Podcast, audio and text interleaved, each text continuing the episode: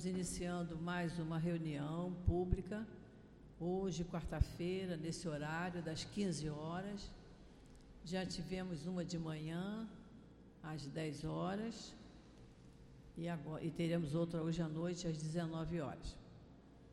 Hoje, quarta-feira, nós temos o trabalho da cura, que funciona juntamente no horário da, das reuniões públicas. Quem precisar, sempre a gente avisa quem precisar de um atendimento para fazer, para ter um encaminhamento para o passe de cura, é só no final da reunião se manter no mesmo local, no mesmo lugar onde está, que o médium da casa irá conversar e ver da necessidade da pessoa tomar o passe de cura. Sempre lembrando que muitas vezes a gente se cura vindo mais vezes à casa, fazendo os cursos da casa, trabalhando na casa. Isso nos faz um bem muito grande. Nós temos a certeza absoluta que os espíritos amigos estão aqui trabalhando e eles nos amparam, nos protegem desde o momento que a gente aqui chega. Então, a gente estar aqui na casa várias vezes na semana nos faz um bem enorme. Temos as nossas reuniões públicas também de sábado, sábado às 10 horas e às 5 da tarde. No sábado, na parte da manhã, nós temos a nossa obra social, Antônio de Aquino. Estamos atendendo uma quantidade muito grande de famílias. Então, eles todos, quando chegam, tomam café da manhã.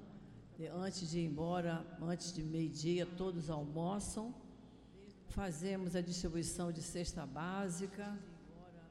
Então, por isso que a gente pede, não tem outro jeito, a gente tem que pedir. Pedir, pedir, pedir. Tudo que faz parte de uma cesta básica. E tudo que a gente utiliza na nossa casa, seja material de limpeza, seja alimento, seja material de, de, de higiene íntima, tudo que nós utilizamos em casa, que utilizamos para nós, os nossos companheiros aqui no momento, mais necessitados da parte material do que nós, eles também usam. Então, por isso que a gente pede. É, está chegando o Natal, ainda tem bolsa lá, Carlos? Acho que então já. É, pode ser que ainda tenha alguma bolsinha de Natal. Mas se tiver, alguém puder, tiver interessado, depois pegar na livraria uma bolsinha de o Natal das crianças, dos jovens, que é, é, o único presente que a maioria deles recebe no Natal é a bolsa que a casa oferece. Então, vamos colaborar no máximo que nós pudermos colaborar. Quem não pode colaborar com produtos de cesta básica, com almoço, lembrando sempre que a gente também tem contas para pagar, né? Nós temos conta de luz, nosso salão aqui iluminado, todas as salas iluminadas, todas as salas com, com ar-condicionado. Se não tivesse, a gente não ia aguentar, né? A gente até lamenta quem não vem à reunião pública, porque deixa de passar uma horinha aqui no ar-condicionado. Bom demais, né? Mas tudo isso custa dinheiro. Então a gente está sempre pedindo, porque a gente precisa da colaboração de todos. A nossa casa sobrevive com a colaboração de todos nós. Então, o que nós pudermos colaborar, vamos colaborar. Temos os cursos da nossa casa, temos cursos aqui todos os dias da semana, em vários horários. E apesar de estarmos quase no mês de dezembro, não tem importância. Quem quiser começar a estudar, pode começar. Ontem mesmo, na nossa aula do Evangelho, chegaram duas pessoas novas. Chegaram na casa agora, não tem problema. Quando acabar o livro, começa tudo de novo. Não tem importância. Vamos estudar. A doutrina espírita nos pede isso, é que a gente estude. Não adianta a pessoa perguntar assim, é, qual é a sua religião? Eu sou espírita. Mas aí fica aquela dorzinha na consciência, se não estudar, não é espírita. Né? Porque vem aqui, assiste a palestra, toma um passe, toma um copinho de água fluidificada e vai embora. Ou então, o que é pior, assiste de casa, que não tem nem o passe, nem água fluidificada. E em casa a gente sempre relaxa um pouquinho, né? Vê assim uma meia hora, aí vai fazer uma coisa, depois, não, depois eu completo. E já aqui não, aqui nós estamos presentes durante todo o tempo, com a assistência dos bons espíritos sobre nós. Então nós devemos aproveitar isso o máximo que nós pudermos. Então vamos aproveitar, é uma grande oportunidade que nós temos nesta encarnação de conhecermos a doutrina espírita, que nos equilibra, nos acalma, fortalece o nosso espírito, com certeza. Bom, sempre às quartas-feiras nós usamos nessa nossa reunião uma lição do livro Caminho, Verdade e Vida. E hoje é a lição de número 142. O título é Um Só Senhor. E está assim no Evangelho de Lucas, palavras de Jesus. Nenhum servo pode servir a dois senhores. E nos diz assim a lição: Se os cristãos de todos os tempos encontraram dolorosas situações de perplexidade nas estradas do mundo, é que depois dos apóstolos e dos mártires, a maioria tem cooperado na divulgação de falsos sentimentos com respeito ao Senhor a que devem servir. Como o reino do Cristo ainda não é da terra, não se pode satisfazer a Jesus e ao mundo a um só tempo. O vício e o dever não se alinham na mesma na marcha diária. Que dizer de um homem que pretenda dirigir dois centros de atividade antagônica em simultâneo esforço? Cristo é a linha central de nossas cogitações. Ele é o Senhor único, depois de Deus, para os filhos da terra, com direitos inalienáveis, porquanto é a nossa luz do primeiro dia evolutivo e adquiriu-nos para a redenção com os sacrifícios de seu amor. Somos servos dele, precisamos atender aos interesses sublimes com humildade. E para isso é necessário não fugir do mundo, nem das responsabilidades que nos cercam mas sim transformar a parte de serviço confiada ao nosso esforço nos círculos de luta em célula de trabalho do Cristo. A tarefa primordial do discípulo é, portanto, compreender o caráter transitório da existência carnal, consagrar-se ao Mestre como centro da vida e oferecer aos semelhantes os seus divinos benefícios. Então agora vamos fazer a nossa prece, vamos elevar o nosso pensamento a Jesus, a Deus nosso Pai. Querido Mestre Jesus, estamos todos aqui, Senhor, reunidos em Teu nome, agradecendo pela oportunidade que temos de conhecer a doutrina espírita, agradecendo por podermos estar aqui na nossa casa, no nosso SEAP, que é a nossa casa de amor, onde nos sentimos abraçados, envolvidos pelo amor dos espíritos que aqui trabalham incansavelmente. E nós te pedimos, Senhor, que envolva o companheiro que vai nos dirigir a palavra, o companheiro que vai nos falar na hora do passe, para que todos nós, Senhor, possamos tirar bastante proveito de tudo que nos for passado mesmo através dos seus ensinos na tarde de hoje. Então, Jesus, em teu nome, em nome do nosso querido altivo, em nome do Dr. Herman, de Antônio de Aquino, de todos esses espíritos amigos queridos, em nome de Deus, nosso Pai, que pedimos permissão para iniciarmos o estudo da tarde de hoje. Graças a Deus.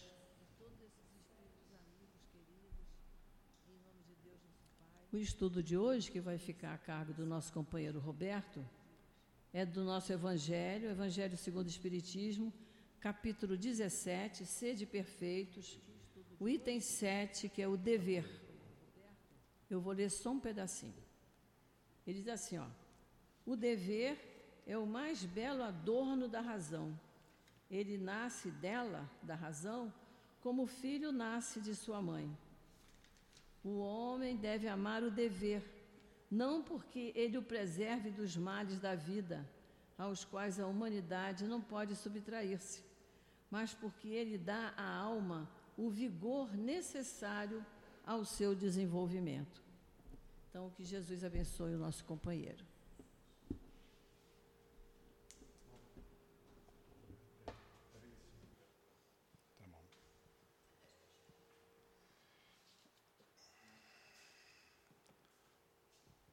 é? Bom, boa tarde a todos que estão aqui presentes, que estão aí pela internet, em casa, né? Sempre um prazer poder vir aqui no CEAP. Meu agradecimento à direção da casa pela confiança, né? E vamos tentar desenvolver um pouquinho esse tema, o dever, que é até um pouquinho difícil de falar, né? Você tem que é, tentar sensibilizar todo mundo sobre certas necessidades que nós temos e quando falamos dos deveres aqui, é, estamos falando dos deveres morais. Tudo que o Evangelho nos diz, nos diz respeito às questões espirituais, às nossas necessidades de evolução.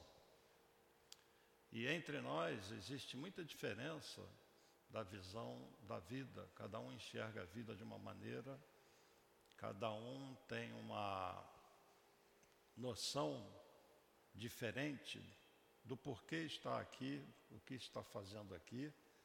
E o momento do mundo é um momento de muita turbulência, onde nós, pela informação que nós já temos, pelo próprio desenvolvimento da mente de muitos que estão aqui, a gente percebe muita diferença entre as pessoas, aspirações, coisas completamente diferentes. Um que um aspira, um que um deseja, o que é importante para um, para outro, os desejos são completamente diferentes.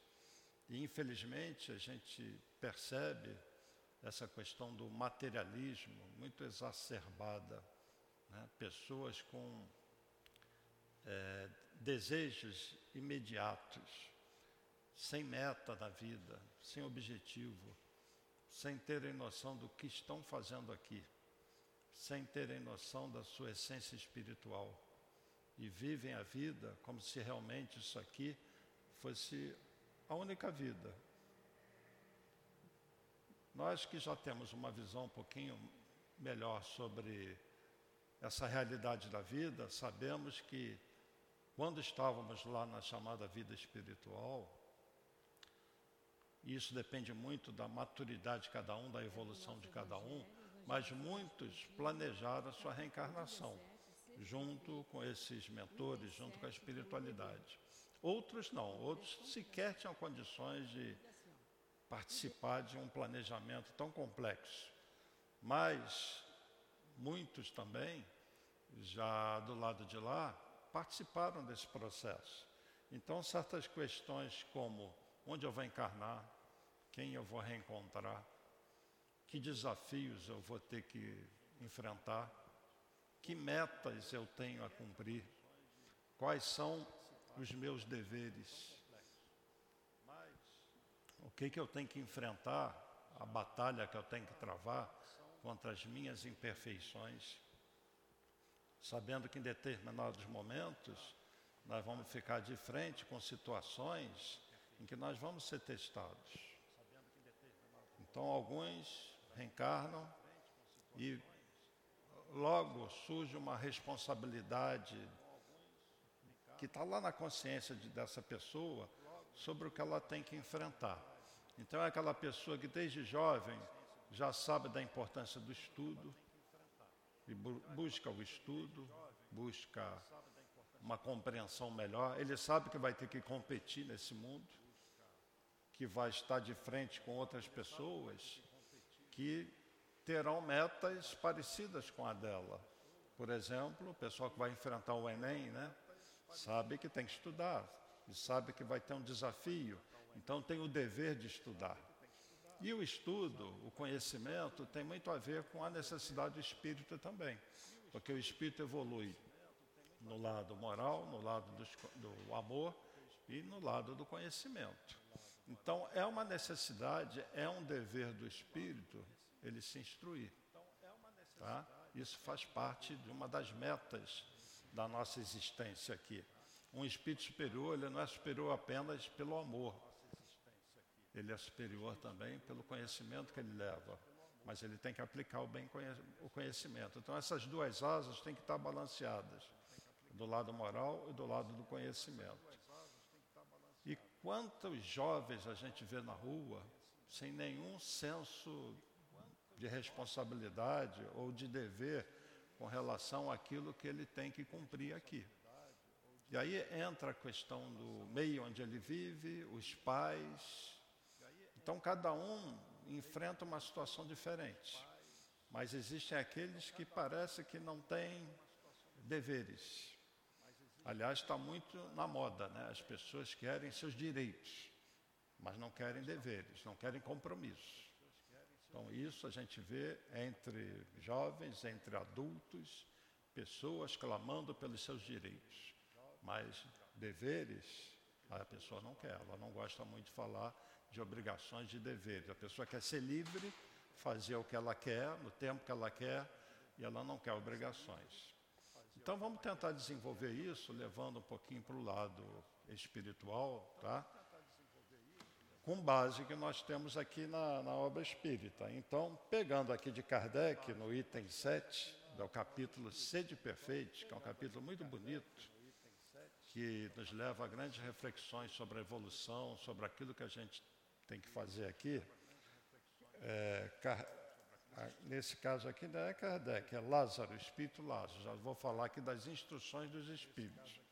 E para quem não sabe, o Evangelho segundo o Espiritismo é o Evangelho de Jesus, passagens do Evangelho de Jesus, com comentários, com a visão espiritual, ou de Kardec, ou daqueles espíritos superiores que na época né, se manifestaram e algumas mensagens foram selecionadas e fizeram parte da codificação aqui da obra. Então, o Evangelho de segundo o Espiritismo é o Evangelho de Jesus com os comentários espirituais, a visão espiritual.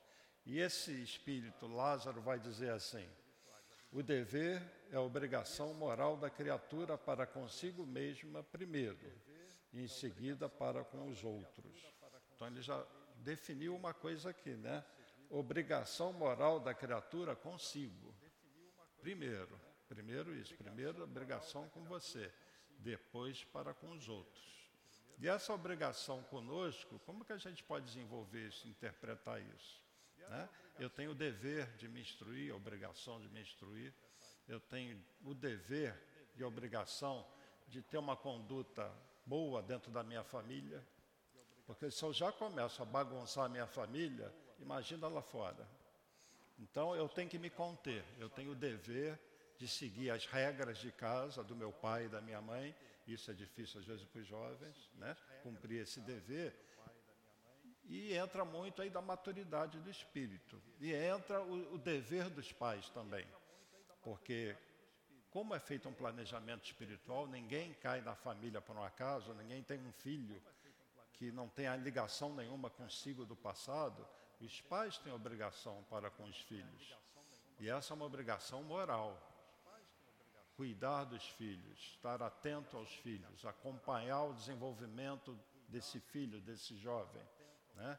E se há uma coisa boa que um pai pode fazer, é o que alguns fazem aqui, trazer as crianças para a evangelização. Porque a evangelização é justamente uma educação moral é o Evangelho de Jesus aplicado às crianças, que vão ser ensinadas aqui a amar, a respeitar o próximo, respeitar os pais. Ela vai ver que ela tem oportunidade na vida. E na evangelização nas casas espíritas é muito comum verem as crianças de pais, de mães carentes. Né? E a criança que vive numa comunidade no Brasil, ela tem de tudo para ela se desviar do caminho do bem. Porque ela recebe todos os estímulos para um caminho mais fácil, para aquilo que Jesus chamou da porta larga. Então, os pais têm que estar atentos a isso. Porque saindo do âmbito das famílias mais carentes, famílias de classe média, os jovens têm um apelo muito grande, por exemplo, para as drogas, para a sexualidade, então é um momento difícil que nós estamos vivendo por causa da comunicação fácil. A internet mudou tudo. E eu diria que a humanidade ainda está se adaptando mentalmente para conviver com esse fluxo gigantesco de informações que a gente tem no celular. O celular, você tem uma biblioteca, você tem filmes sobre ciência, você tem filmes sobre pornografia, você tem de tudo na ponta da palma da sua mão, um celular. O que que você vai selecionar, né? Qual vai ser o interesse da pessoa ali? Então, os pais têm o dever de orientar os filhos com relação a essa questão também, porque os filhos vão sofrer assédio. E nesse momento do mundo, onde espíritos inferiores estão num verdadeiro ataque espiritual, como uma obsessão coletiva, e a gente vê isso na sociedade, é preciso que os pais também busquem na suporte espiritual, seja numa casa espírita, numa igreja católica, numa igreja evangélica. Então, faz parte do nosso dever também nos ligarmos às coisas de Deus, às coisas espirituais, porque senão nós ficamos escravos apenas das necessidades materiais. Então, nós temos certos deveres a cumprir, inclusive de se espiritualizar. Falando da casa espírita, quem está aqui né, ouve isso o tempo todo, porque é aquela coisa, aquele martelo batendo, né? É Jesus, Jesus, é o amor, é a caridade, é o bem, é o perdão. Vai escutar isso aqui o tempo todo. Olhe para você, conhece a ti mesmo, se modifique. E essa necessidade que nós temos de modificação é um dos deveres também. Porque se nós estamos encarnados, é porque existe um planejamento maior para nós. Nós não estamos aqui para pagar nossas contas, né? Até temos que pagar as contas, mas não é para isso que nós encarnamos.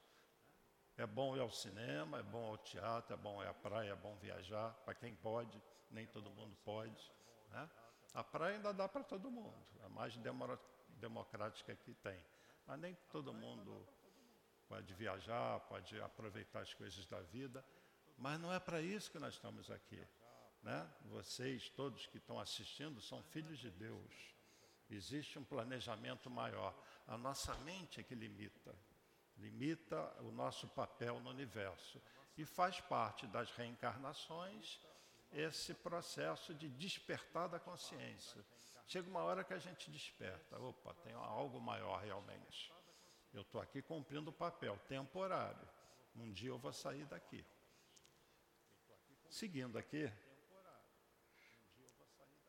ele vai falar com ele, né, com o dever, deparamos nas mais ínfimas particularidades, como nos atos mais elevados. Temos deveres com pequenas coisas e outras muito elevadas. Quero aqui falar apenas do dever moral e não do dever que as profissões impõem. E aí ele vai falar algo aqui que é. Vou comentar primeiro para ler depois. Nós temos o dever com as pessoas com as quais nos relacionamos. Que deveres nós temos? Tentarmos ser boas, mais compreensivas, sermos honestas com elas. Né? Na situação de marido e mulher, por exemplo, um casal, tem que ser honesto um com o outro. Tá? Existem situações que podem acontecer que são normais, que podem nos causar problemas sérios. Aí eu vou dar um exemplo aqui que diz respeito aos sentimentos. Um casal, uma mulher e um homem, eles estão casados há anos e de repente surge na vida daquele homem ou na vida daquela mulher uma outra pessoa que ela se interessa. Digamos que primeiro seja uma atração física, uma mulher que acha um homem muito bonito. Aí olha para o seu marido, já está tá meio passado. Mas além da atração física, que é super normal, existe aquela coisa que de repente o coração pode começar a pulsar diferente. E você sente o interesse pela pessoa. Complicado isso. Isso é muito incomum? Eu estou falando de algo muito comum? Não. De repente, alguns de vocês já passaram por isso. E você começa a ter aqueles ímpetos de paixão por aquela pessoa, apesar de você estar casado. E digamos, aí vou criar uma historinha, que o outro seja casado também. Mas esse outro que é casado mostra um certo interesse. E você não sabe qual é. E você tem o livre-arbítrio. O que, que você vai fazer? Essa questão, que é uma historinha assim que parece, é muito comum, né? E quase todo mundo, em determinado momento da vida, pode passar por isso. E cabe à pessoa que está naquele momento de um interesse, que é uma atração física, e o coração pode pulsar diferente, ela decidiu o que vai fazer, porque, opa, ela tem um dever, ela tem que uma certa lealdade com aquela pessoa com a qual ela vive. Ela tem que tomar uma decisão, domar essa paixão, esse interesse e, por uma questão moral, para não prejudicar aquela pessoa que vive com ela, porque se os dois não tivessem um outro par, não tem problema nenhum. Se encontrar, eles são donos da sua vida. Mas já que você tem um compromisso com uma outra pessoa, você tem que domar aquilo. O que nem sempre é feito, o que nem sempre é fácil. Aí vamos ler esse capítulo agora, esse parágrafo, vamos ver se ele tem alguma coisa a ver com o que eu falei agora. Porque muitas vezes a gente lê um trecho e tem dificuldade de interpretar. E aquele trecho, ele pode ter várias situações que ele engloba. Então, esse trechinho que eu vou ler, ele engloba várias situações. Uma delas pode ser essa que eu acabei de citar. Vamos ver se é assim mesmo? Na ordem dos sentimentos, ele está falando aqui dos sentimentos. O dever é muito difícil de cumprir-se, por se achar em antagonismo com as atrações do interesse e do coração. Estão entendendo? O dever, em alguns casos, eu vou traduzir em outras palavras, é muito difícil de cumprir em alguns casos, porque ele entra em choque com as atrações do interesse, meu interesse e do meu coração. Meu coração me puxa para uma certa situação. Não tem testemunhas as suas vitórias, eles não estão sujeitos à repressão suas derrotas. Se aquela mulher resistiu, né? essa vitória dela não tem testemunha. Ninguém vai saber, a não ser que ela chegue para uma amiga, olha, teve um cara assim, meu coração balançou, viu? Mas, pô, eu estou casada, meu marido é muito bom comigo, eu me contive. Né? Então, não tem testemunhas as suas vitórias. Se você não falar para ninguém, ninguém vai saber, mas Deus sabe. E a sua consciência depois vai dizer: parabéns, é isso que é resistir às más tendências. É isso que Kardec falou que define o verdadeiro espírito, aquele que se esforça para domar as suas más tendências. E nesse caso aqui, vamos falar, chamar nem de má tendência, é algo natural, é algo do ser humano, a gente está falando do coração. Quem sabe a outra pessoa pela qual essa mulher sentiu algo não foi alguém que teve relação com ela em outra vida? Isso acontece, você tem uma afinidade grande e de repente você dá uma balançada, não por uma condição de uma moral baixa da pessoa, não, às vezes acontece. Você sente atração por uma outra pessoa, natural, né? Agora você resistir àquilo é uma grande vitória, tá? Então, o dever íntimo do homem fica entregue ao seu livre-arbítrio, ao livre-arbítrio, né, que vai mandar.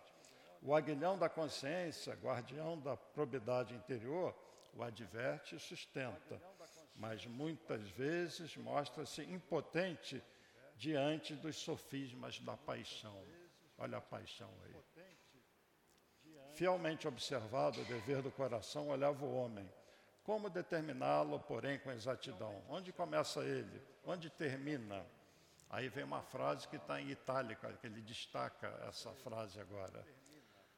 O dever principia para cada um de nós exatamente no ponto em que ameaçais a felicidade ou a tranquilidade do vosso próximo. Acaba no limite que não desejais ninguém transponha com relação a vós. Ou seja, essa resistência, e esse exemplo que eu dei é só um exemplo, tem mil situações, né?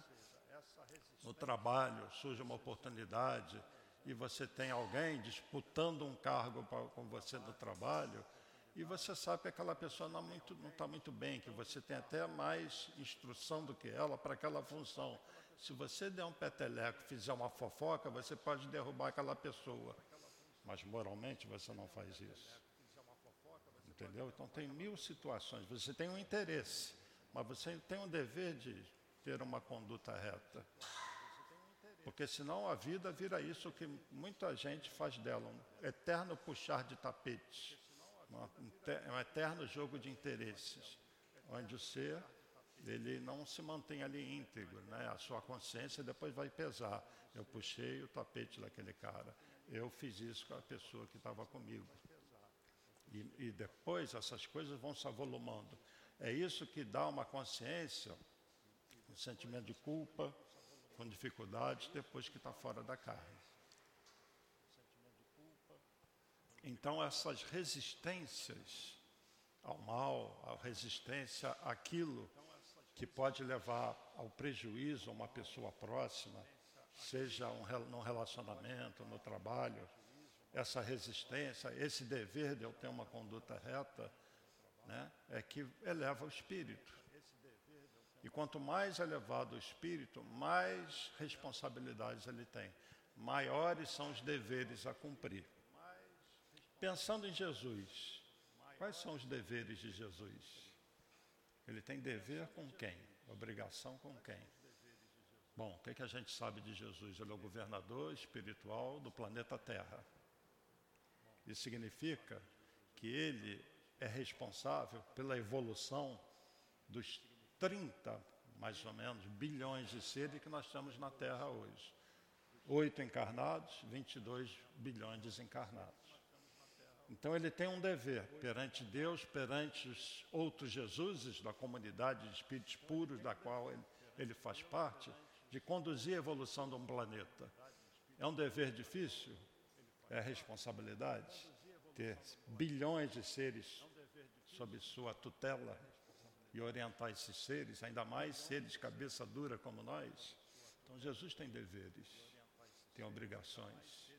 Quando ele esteve aqui entre nós, encarnado, ele resolve então moldar um corpo, encarna. Ele cumpriu o seu dever? Qual foi o dever dele? Nos deixar a lei de amor, exemplificar, não só deixar em palavras, porque tudo que ele falou ele exemplificou, o que é humildade, o que é perdão. Esse é o dever dele. Ele sabia o que ele tinha que cumprir e cumpriu, até na hora da cruz. Né? Ele ensinou o perdão, então na cruz ele fala: Pai, perdoa-os, eles não sabem o que fazem, não sabem quem eu sou, não sabem nem quem eles são aqui, o que eu estou fazendo aqui. Perdoa-os por esse ato terrível, porque eles fazem isso o tempo todo. Se matam, crucificam todo mundo. Estão fazendo isso comigo, perdoa. Né? Eles não sabem o que fazem. Então Jesus tem deveres também. Eu vou pegar aqui do Leão Denis, a obra Depois da Morte, O Dever. Eu sou fã do Leandro Denis, o livro está até, eu tive que botar uma coisa aqui para. Estava desmontando. Ele, vai falar assim: o dever é o conjunto das prescrições da lei moral. A regra pela qual o homem deve conduzir-se nas relações com os seus semelhantes. Olha as relações aí. A regra com a qual o homem deve conduzir-se nas relações com seus semelhantes e com o universo inteiro. Leon Denis, na sua visão ampla, né, já relaciona o homem não somente com aqueles que estão ao lado dele, mas com todo o universo. Nós temos deveres perante Deus, temos obrigações, temos, né? São as morais, são aquelas obrigações a gente procurar nesse relacionamento com Deus, porque a própria prece é um momento de relacionamento com Deus, com Jesus, com os espíritos com os quais você evoca, se, se comunica mentalmente. Prece é relacionamento, né? onde você conversa, pede, pede orientação, pede apoio. E você que precisa da prece. Naquele momento da prece, você está mudando a sua obrigação. Então eu diria que é um dever a gente fazer prece, porque nós não somos potentes o suficientemente, assim, de forma suficiente, para nós encararmos as situações da vida, porque é um mundo muito injusto e tem horas que nós vamos ser colocados contra a parede pela sociedade, pela injustiça. E nessa hora, a gente, onde parece que tudo está perdido, a gente tem que apelar para alguma coisa, é para a nossa essência de ser superior. Então, nesse momento, você se isola do mundo, se fecha, não quero saber de nada disso, e você se relaciona com Deus. Porque você sabe que tudo que você passa aqui é temporário. Você está em teste, está em prova. Quem é rico não vai ser rico a vida toda. E o que é ser rico? Quem é pobre não vai ser pobre a vida toda. E o que é ser pobre? Né? Porque ser rico, ser pobre é uma questão de ponto de vista. Financeiramente, isso não quer dizer que a pessoa seja feliz. Eu vou dar um exemplo que eu lembro aqui agora que eu dei aqui mesmo outro dia, numa conversa dessa. É, imagina um jovem lá na cobertura, em frente à praia, aqui na Sernambetiba, vinte e poucos anos, bonito, aquela varanda enorme, ele tem tudo que ele precisa, e passa lá embaixo um senhor de uns 60 anos carregando um saco de batata, com aquele chinelo já estourado, meio esfarrapado, ele está carregando aquele saco lá de uns 20 quilos, né? E ele olha para cima, puxa vida, aquele rapaz tem tudo, eu estou aqui ralando, tendo que carregar esse saco de batata. E de repente aquele jovem está lá em cima, olhando aquele senhor e falando assim, caramba, eu tenho tudo, mas olha ele carregando aquele saco de uns 20 quilos. E eu, com 20 e poucos anos, com câncer, e o médico disse que daqui a três meses não devo estar mais aqui. Entenderam? Quem aproveitou mais? O jovem de 20 e poucos anos, com todo o dinheiro, aquele senhor que tem a saúde. E qual o valor da saúde? Qual o valor de chegar aos 60, 70, 80 anos e conseguir carregar um saco de batata? E às vezes uma pessoa jovem tem que encarar essa coisa terrível de saber que, estou deixando esse mundo. Então, o que é ser rico, o que é ser pobre? De repente, aquele homem, se soube aproveitar a vida, daqui a pouco ele está partido, ele é rico. E de repente, aquele jovem, digamos que ele tenha levado uma vida desregrada e que tenha sido a droga que levou àquela, àquela doença. Entenderam? Estou fazendo, contando uma historinha aqui. Então, quem é rico, quem é pobre? Então, vamos tentar entender a vida que nós estamos fazendo aqui e os nossos deveres morais, a gente tem que parar para pensar neles. Né? O que, que eu tenho feito da minha vida, como têm sido as minhas decisões, se eu estou entendendo o meu papel aqui, e o que será que eu combinei lá em cima? Se eu tenho uma família, se eu tenho uma condição financeira assim assado, se eu tenho um filho que é muito bom ou que é muito complicado, o que eu tenho dado para ele, o que ele tem me dado em troca, como que eu tenho conduzido a minha vida?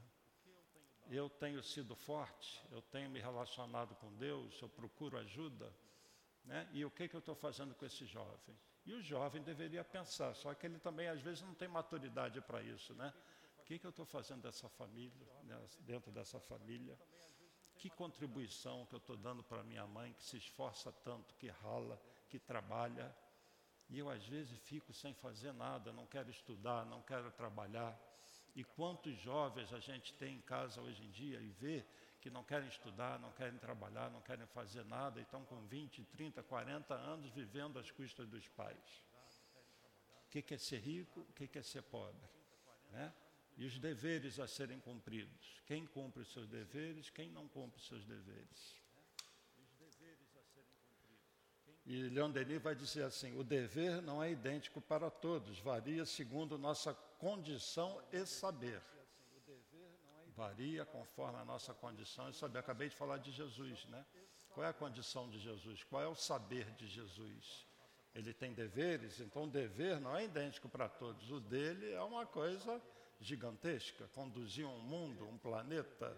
E às vezes nós não conduzimos uma família, não temos condições de fazer isso. Quanto mais nos elevamos, tanto mais a nossos olhos ele adquire grandeza, ele o dever, majestade e extensão. Seu culto é sempre agradável, virtuoso, e a submissão às suas leis é fértil em alegrias íntimas inigualáveis. Os espíritos superiores, ninguém precisa falar para eles o que eles devem fazer, porque eles têm a noção do seu dever. Então pode ter certeza que os espíritos que estão trabalhando aqui hoje, ninguém precisou forçá-los para vir aqui. Eles fazem por plena noção do dever deles e por amor. Então, conforme a gente evolui, o dever faz parte. Essa responsabilidade, esse senso do que eu preciso fazer isso, faz parte do, da, do psiquismo daquele espírito. Então, quando nós ainda estamos numa caminhada e somos muito fracos moralmente, precisa alguém dar um toque na gente. Olha, você tem que fazer isso. É igual a criança, você tem que fazer o dever de casa. Olha o dever aí. Né? É obrigação, é dever do pai chamar a atenção do filho para fazer o dever de casa. Porque se não fizer isso, está falhando no seu dever de instrução, não de um filho, porque o filho é de Deus, de um espírito. Porque os pais têm que instruir um espírito. Ampliem a visão. Vocês não têm um filho na mão de vocês, têm um filho de Deus. Vocês têm um espírito que pode ter tido relação com vocês no passado e que certamente terá no futuro. E se você não conduziu aquele espírito cumprindo os seus deveres de pai e de mãe, isso vai pesar depois. Porque o que mais a gente assiste é as crianças, os jovens fazendo o que eles querem.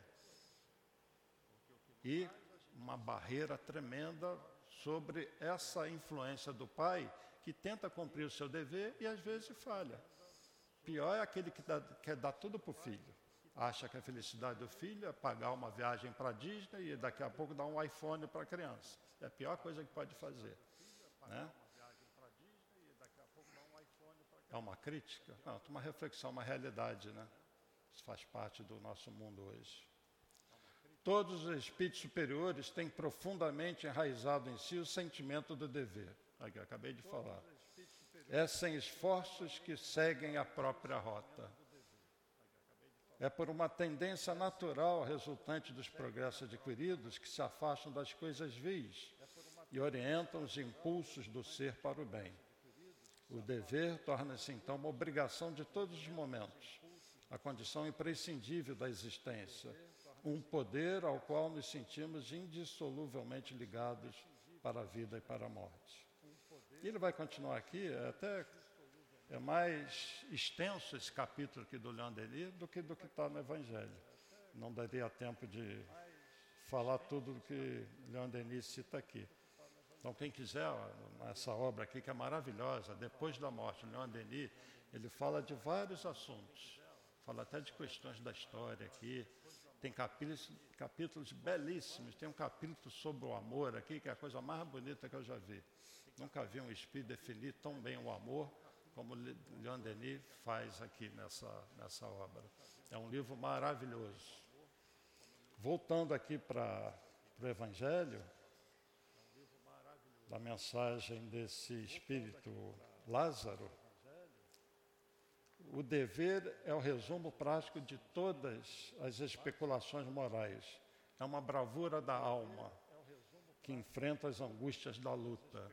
Por que, que ele está falando isso? O exemplo que eu dei de uma pessoa que tem um relacionamento, casada, sente uma atração por outra, essa resistência dessa pessoa, opa, eu tenho deveres aqui na minha família. Isso é uma bravura da alma. Isso é uma pessoa forte, porque às vezes não é fácil. Né? E existem várias situações em que você é submetido a, esse, a esses testes. Vou falar outra aqui. Você trabalha numa indústria, num departamento de compras. Tem cinco compradores. E você está pouco tempo ali. E de repente você recebe aquele toque: olha, tem um fornecedor aqui, ele está querendo fornecer. E nós aqui, olha, não leva isso a mal, mas nós quatro aqui fizemos um acordo com ele, a gente leva 10% do que ele vende para a empresa. Você faz parte do grupo agora. Quer entrar? Entendeu? Você vai resistir.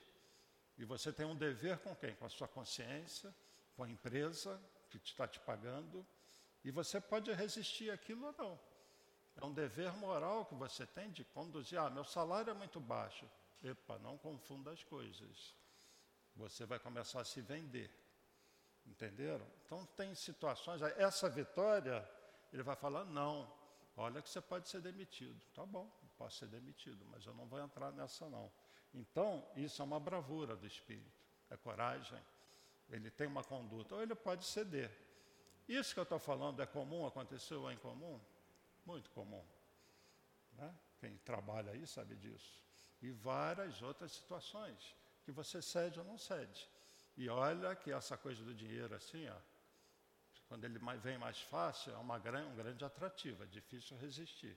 Mas, conforme ela leu ali, não se pode servir a Deus ou a mamão. Então você vai servir a um ou vai servir ao outro. Né? Então, esse nosso dever ao longo da vida, ele vai surgindo nas coisas mais simples. Né? O dever que eu tenho com relação a uma empresa, se eu sou uma empregada e trabalho na casa, tenho a minha patroa, eu tenho um dever com a minha patroa. Por outro lado, a patroa tem um dever com relação à sua empregada, de pagar, de tratar bem, de ver as necessidades dela, porque a gente precisa ser assim, ter o coração mais menos gelado com relação às necessidades dos outros. E isso faz parte do nosso dever moral, se preocupar com a situação do outro, procurar penetrar na mente, no coração da outra pessoa, tratá-la bem, tratar com atenção.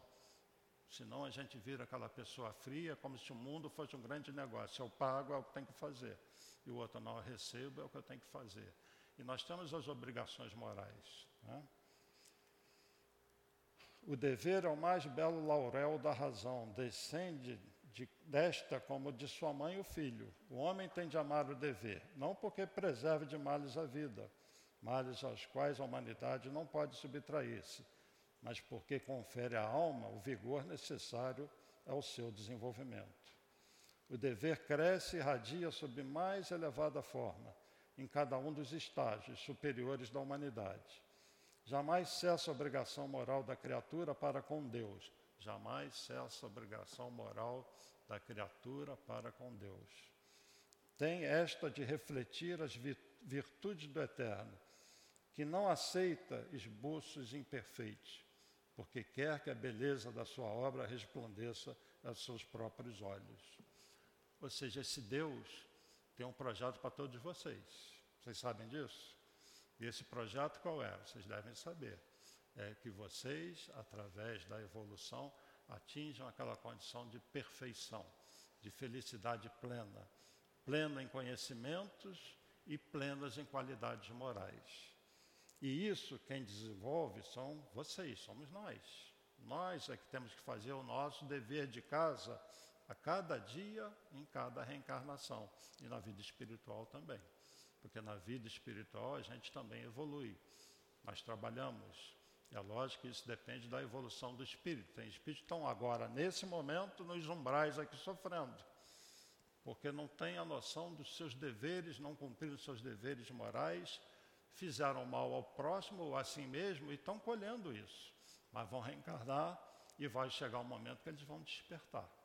Mas da mesma forma que temos seres sofrendo, temos seres trabalhando seres produzindo, seres felizes, inclusive esses que estão aqui hoje nos tratamentos, atendendo, pode ter certeza que eles têm um nível bem razoável de felicidade e que eles cumprem os seus deveres, como foi dito aqui, com enorme prazer, porque ninguém precisa falar para eles o que eles têm que fazer, eles sabem. Por isso, cada reunião pública, como essa aqui, tem um grupo espiritual designado. Cada trabalho de tratamento tem um grupo espiritual designado. Essa casa tem os seus protetores, tem os guardiões que estão aqui em volta da casa agora. Todos eles cumprem os seus deveres, suas missões. E cada um de nós tem as, as suas missões, os seus deveres morais para com a família, primeiro consigo mesmo, depois para com os outros. Né? Então, entender essa necessidade nossa de evolução, porque isso, gente, é uma lei. Quem não concorda que, que tem que ser um espírito perfeito, puro, vai brigar com Deus. Eu não quero. Só que não tem jeito, essa briga a gente vai perder. Porque você vai se transformar ou pelo amor ou pela dor, um chavão aí da doutrina espírita, né? Então nós temos que nos entregar a essa condição de desenvolver esse amor em nós, as virtudes, onde nós temos que cumprir os nossos deveres morais para conosco e para com os outros, tá bem? Nós temos o dever de desligar o celular durante as reuniões. Tocou ali. Então, gente, o dever é desenvolvido aqui nessas duas obras, né, do, de Kardec e de Leon Denis, de forma maravilhosa. Eu vou tentar ler aqui, buscar inspiração em Leon Denis. Olha que ele vai, onde eu bati o olho aqui. Eu dei o exemplo do cara numa empresa, né? A honestidade perante o mundo nem sempre é honestidade de acordo com as leis divinas. A opinião pública, é certo, tem o seu valor, torna mais suave a prática do bem, mas não devemos considerá-la infalível. Sem dúvida que o sábio não a desdenha, mas quando é injusta ou insuficiente, ele também sabe caminhar avante calcula o seu dever por uma moeda, por uma medida mais exata. O mérito e a virtude são algumas vezes desconhecidas na terra. As apreciações da sociedade quase sempre são influenciadas por paixões e interesses materiais. Antes de tudo, o homem honesto busca o julgamento o aplauso da sua própria consciência. Então, quando a gente resiste a algo que nos leva para um lado que a gente sabe que não é certo, a nossa consciência vai pesar depois. Mas quando você toma uma decisão e resiste a algo que você não, não sabe que não é certo, ninguém vê a sua vitória, mas a consciência vai dar esse sinal. Depois que passar o tempo, isso acontece muito com o espírito, no momento que ele está próximo a desencarnar, onde passa um filme da vida dele, ou logo depois da desencarnação aconteceu com André Luiz. Se vocês lembrarem, o filme nosso lá, o livro, André Luiz no lado de lá, ele está despertando e ele recebe a visita, então, de um dos dirigentes da colônia, junto com Lísias, que estava do lado dele, e o dirigente vai falar por que ele desencarnou, por que ele sofreu.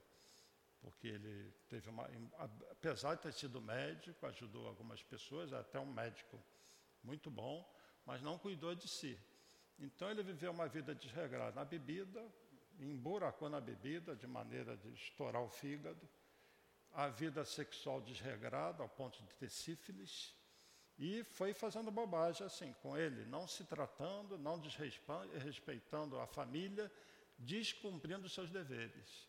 E chega do lado de lá, fica sete, oito anos no umbral até que ele é resgatado. E esse espírito está falando isso com ele, falando do que ele fez e diz para ele que isso foi um suicídio indireto. E ele, num determinado momento, ele vai falar assim: Eu joguei a minha vida fora. André Luiz fala assim: Eu joguei, porque ele tem noção das responsabilidades dele, das derrotas que são só deles. Porque perante a sociedade ele era um homem de sucesso, um médico, desencarnou, e a família, né? Embora tudo mostre pela obra que não era um homem assim que despertava também muito, muita simpatia dos outros. Ele era muito duro com os outros e foi duro com ele mesmo. E ele fala essa, eu joguei a minha vida fora. E quantas pessoas literalmente jogam fora a vida, não entendem o que estão fazendo aqui. Tá? Então que nós não sejamos esses. Vamos tentar entender o que estamos fazendo aqui, olhar com atenção quem está ao nosso lado, na família, nos relacionamentos. A importância que você dá às coisas, que importância você dá às coisas que te cercam. Vamos dar mais importância, vamos ver mais as qualidades das pessoas que estão junto conosco, ao invés de ficar vendo as falhas, os defeitos.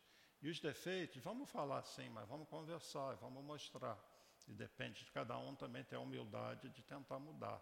Mas vamos ver as qualidades, quem é mãe aí, quem é pai, veja as qualidades dos seus filhos. Né? Veja o lado bom deles. E no o lado não que não seja muito bom, tenta mostrar de uma maneira sutil, mais agradável. Né? E também se perdoa se por acaso o filho se desvia, porque é um espírito que está ali, que traz a sua índole, traz a sua maturidade e nem sempre, apesar dos esforços dos pais, se consegue domar aquele filho.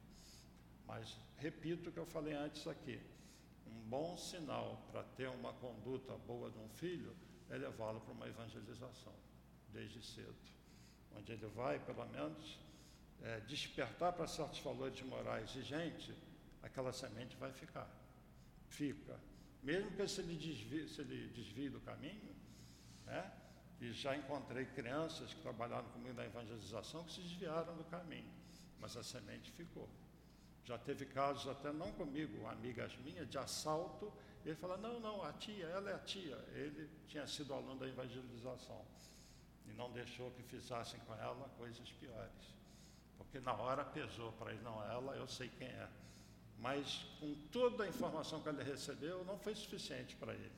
Acontece, mas a maioria segue um caminho bom. E essa evangelização serve para nós adultos. Aí eu convido para o Evangelho no Lar. Leitura da gente, o Evangelho não é coisa para os cristãos, é, para, é uma lei do universo, a lei de amor. Então vamos entender o Evangelho como algo assim direcionado para a humanidade. Os espíritos superiores seguem aquilo que está ali. E Jesus veio mostrar isso. Olha, nós, espíritos superiores, seguimos isso aqui. Sigam isso. Eu sou o caminho para uma vida mais feliz, para a felicidade, a verdade, que só existe uma verdade, e a vida. Né? Entendam a vida como um todo. Esse o caminho, a verdade e a vida tem várias maneiras de você interpretar. Mas Jesus nos mostra um caminho para a felicidade. Falam, sigam isso aqui. A dor é a opção de vocês. Se vocês querem evoluir pela dor, é uma tristeza, né? Porque eu estou mostrando o caminho para vocês. E o que a humanidade tem feito? Tem escolhido a dor. Né? Já está na hora, né? Mais cinco minutos? Cinco minutinhos. Mais cinco minutinhos. É uma pena que aqui a gente não pode fazer pergunta e resposta, não ia perguntar se você tem pergunta, mas acaba tumultuando muito. Né? Então façam as suas perguntas íntimas e como vocês, se vocês deixassem a vida física hoje, digamos que fosse hoje, não, espero que não, né? mas que, digamos que acontecesse, como estaria esse balanço aí da consciência, dos deveres que cada um teve que cumprir?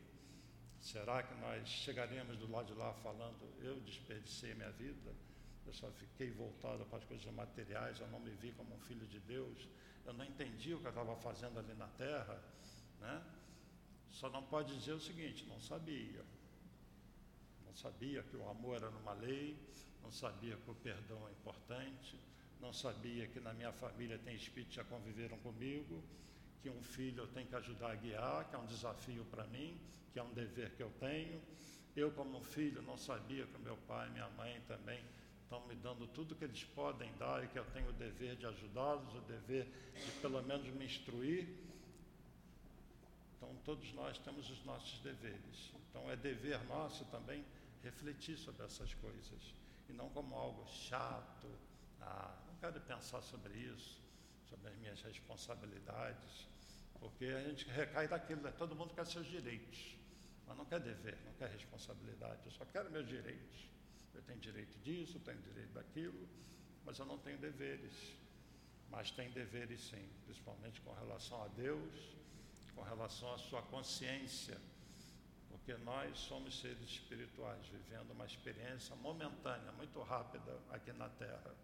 Então que a gente tenha noção disso, que o nosso tempo aqui é muito curto e que nós temos que aproveitar esse tempo, tá bom? Então, que Jesus abençoe a todos, a equipe aqui do Seu Altivo, toda a espiritualidade, e que a gente possa caminhar na vida tendo mais coragem e mais senso do nosso dever a cumprir, né? Que cada um reflita sobre as suas, sobre os seus planejamentos reencarnatórios. Então, obrigado, que Deus abençoe a todos. Nós aqui agradecemos ao companheiro Roberto pela lição que ele trouxe para nós, pelo estudo que ele trouxe para nós. E vamos passar a segunda parte da nossa reunião. Pedimos aos médiuns que se coloquem, enquanto nós outros que vamos tomar o passe, vamos fechar os nossos olhos, vamos lembrar que temos um anjo de guarda junto de nós, ouvindo nossas súplicas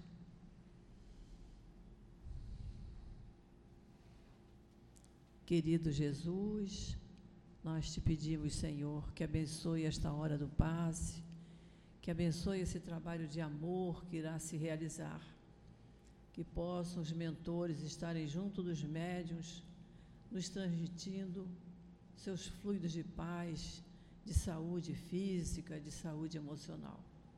Abençoa, Jesus, esta hora, a hora do passe. nascemos simples e ignorantes. Mas Deus nos deu a inteligência para discernirmos o bom do mal. Como em Lucas, no capítulo 16, versículo 13, nos diz: não se pode servir a dois senhores. Não se pode servir a Deus e a Mamon ao mesmo tempo. Nós temos o nosso Deus único, o nosso Pai, o Criador.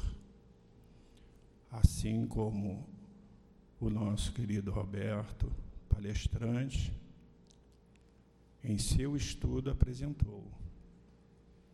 Lamentavelmente, nós ainda, imperfeito que somos, buscamos os direitos, mas esquecemos os deveres. Desde que Jesus aqui esteve, em nosso planeta, nos trazendo os seus ensinamentos. Ainda hoje, não conseguimos cumprir os mandamentos de Deus. A doutrina espírita, que é veio pelo nosso terceiro consolador,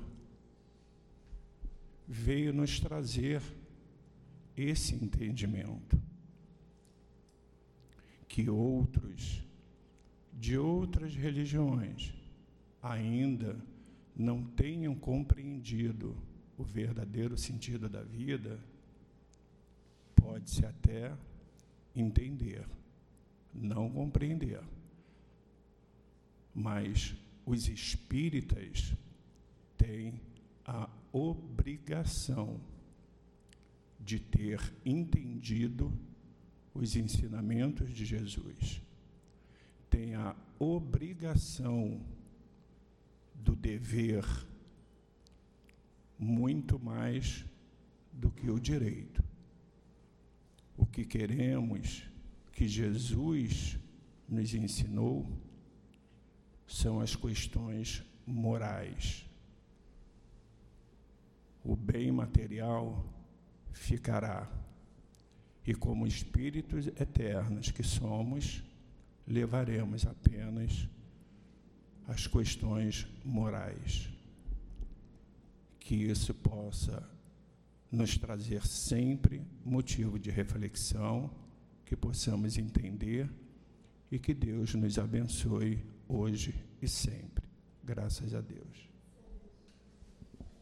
Antes da prece final, nós vamos à leitura da mensagem ditada pelo plano espiritual, que diz assim: Paz, meus irmãos, que a paz esteja entre vocês elevem os seus pensamentos e em prece, junto a nós, pediremos ajuda ao Pai para a humanidade. Pediremos amor e que esse amor penetre no ser de cada habitante do, que caminha no mundo, encarnados e desencarnados. Todos nós juntos pediremos a Deus Pai pelo progresso das nações. Vamos, meus irmãos, pedir com fé pelo mundo, pelos irmãos que sofrem com as utopias do mundo pelos irmãos que sofrem com o mal que avassala a terra, a humanidade destruindo os pequeninos e os jovens que são o futuro das nações. Que possamos estar juntos, encarnados e desencarnados. E assim, meus irmãos, se vocês agirem corretamente, se forem vigilantes e estiverem em preces, tudo vai passar.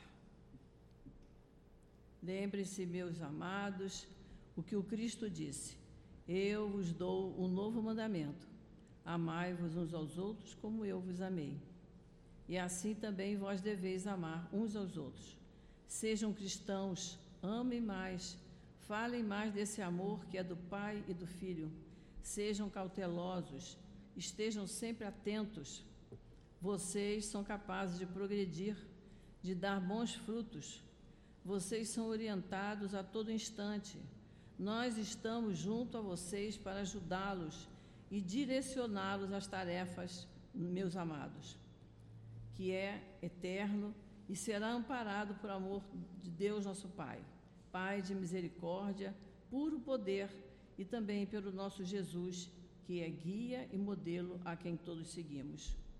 Jesus e Kardec sempre. Paz a todos vocês. Um irmão trabalhador do Cristo. Querido Mestre Jesus, espíritos amigos que aqui trabalham no nosso CEAP, na nossa casa de amor, estamos com o nosso coração muito agradecido por termos passado aqui esses minutos valorosos estudando os teus ensinamentos, os ensinamentos dados pelos espíritos amorosos que nos guiam sempre. Então nós te pedimos, Senhor, que abençoe a cada um de nós, que abençoe as tarefas que continuarão sendo realizadas em nossa casa. Abençoa, Senhor, o nosso estudo, o nosso trabalho, a nossa boa vontade, para que possamos estar sempre aqui, unidos em Teu nome. Então, Jesus, é em Teu nome, em nome desses espíritos queridos e em nome de Deus, nosso Pai, que pedimos permissão para encerrarmos a nossa reunião pública deste horário. Graças a Deus.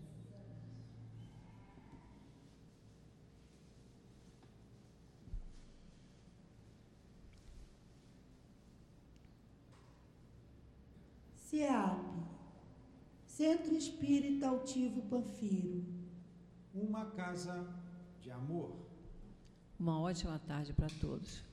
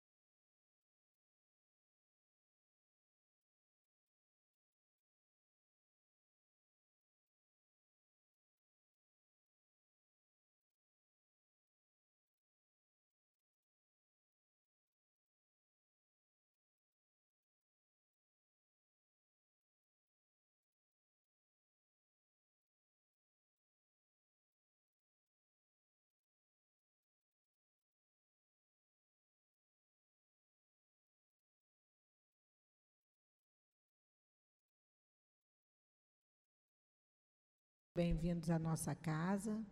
Boa noite aos nossos irmãos encarnados aqui presentes, aos nossos irmãos desencarnados, aos nossos irmãos que nos assistem através dos nossos canais do Facebook, do Instagram. Sejam todos bem-vindos ao nosso CEAP.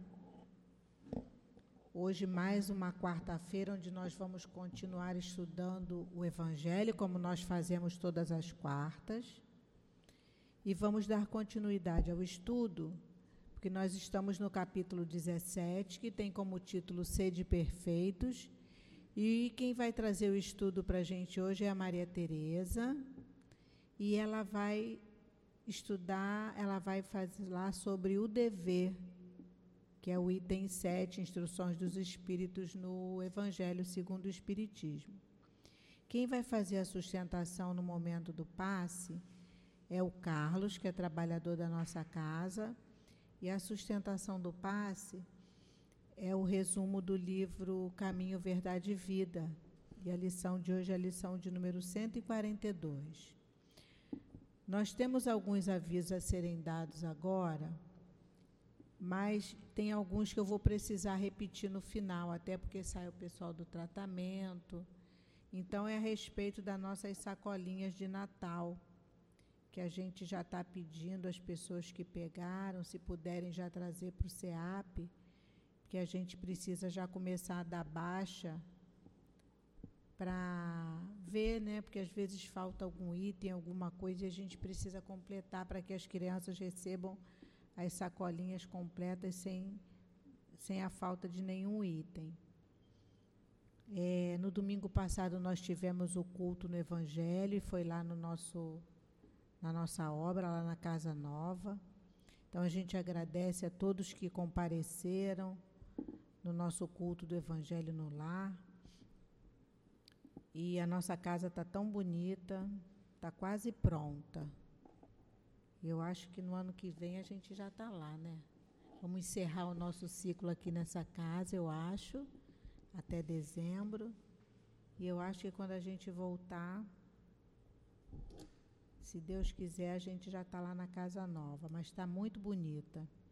Acho que já tiveram a oportunidade de ir lá ver. Está linda demais.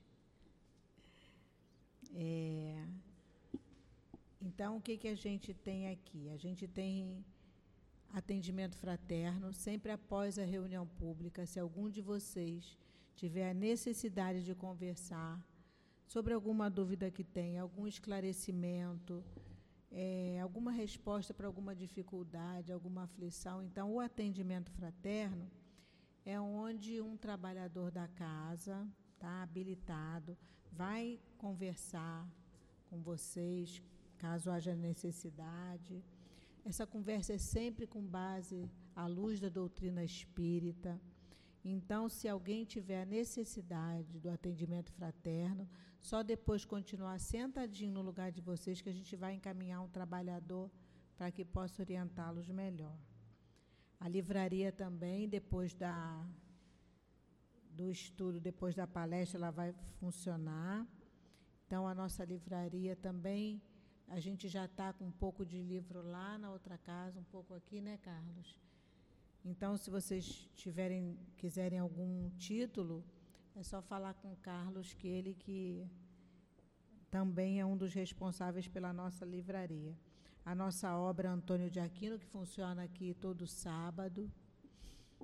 E essas famílias chegam aqui por volta de 8 horas da manhã tomam café, almoçam, é, estudam o Evangelho, as crianças são evangelizadas de acordo com a faixa etária.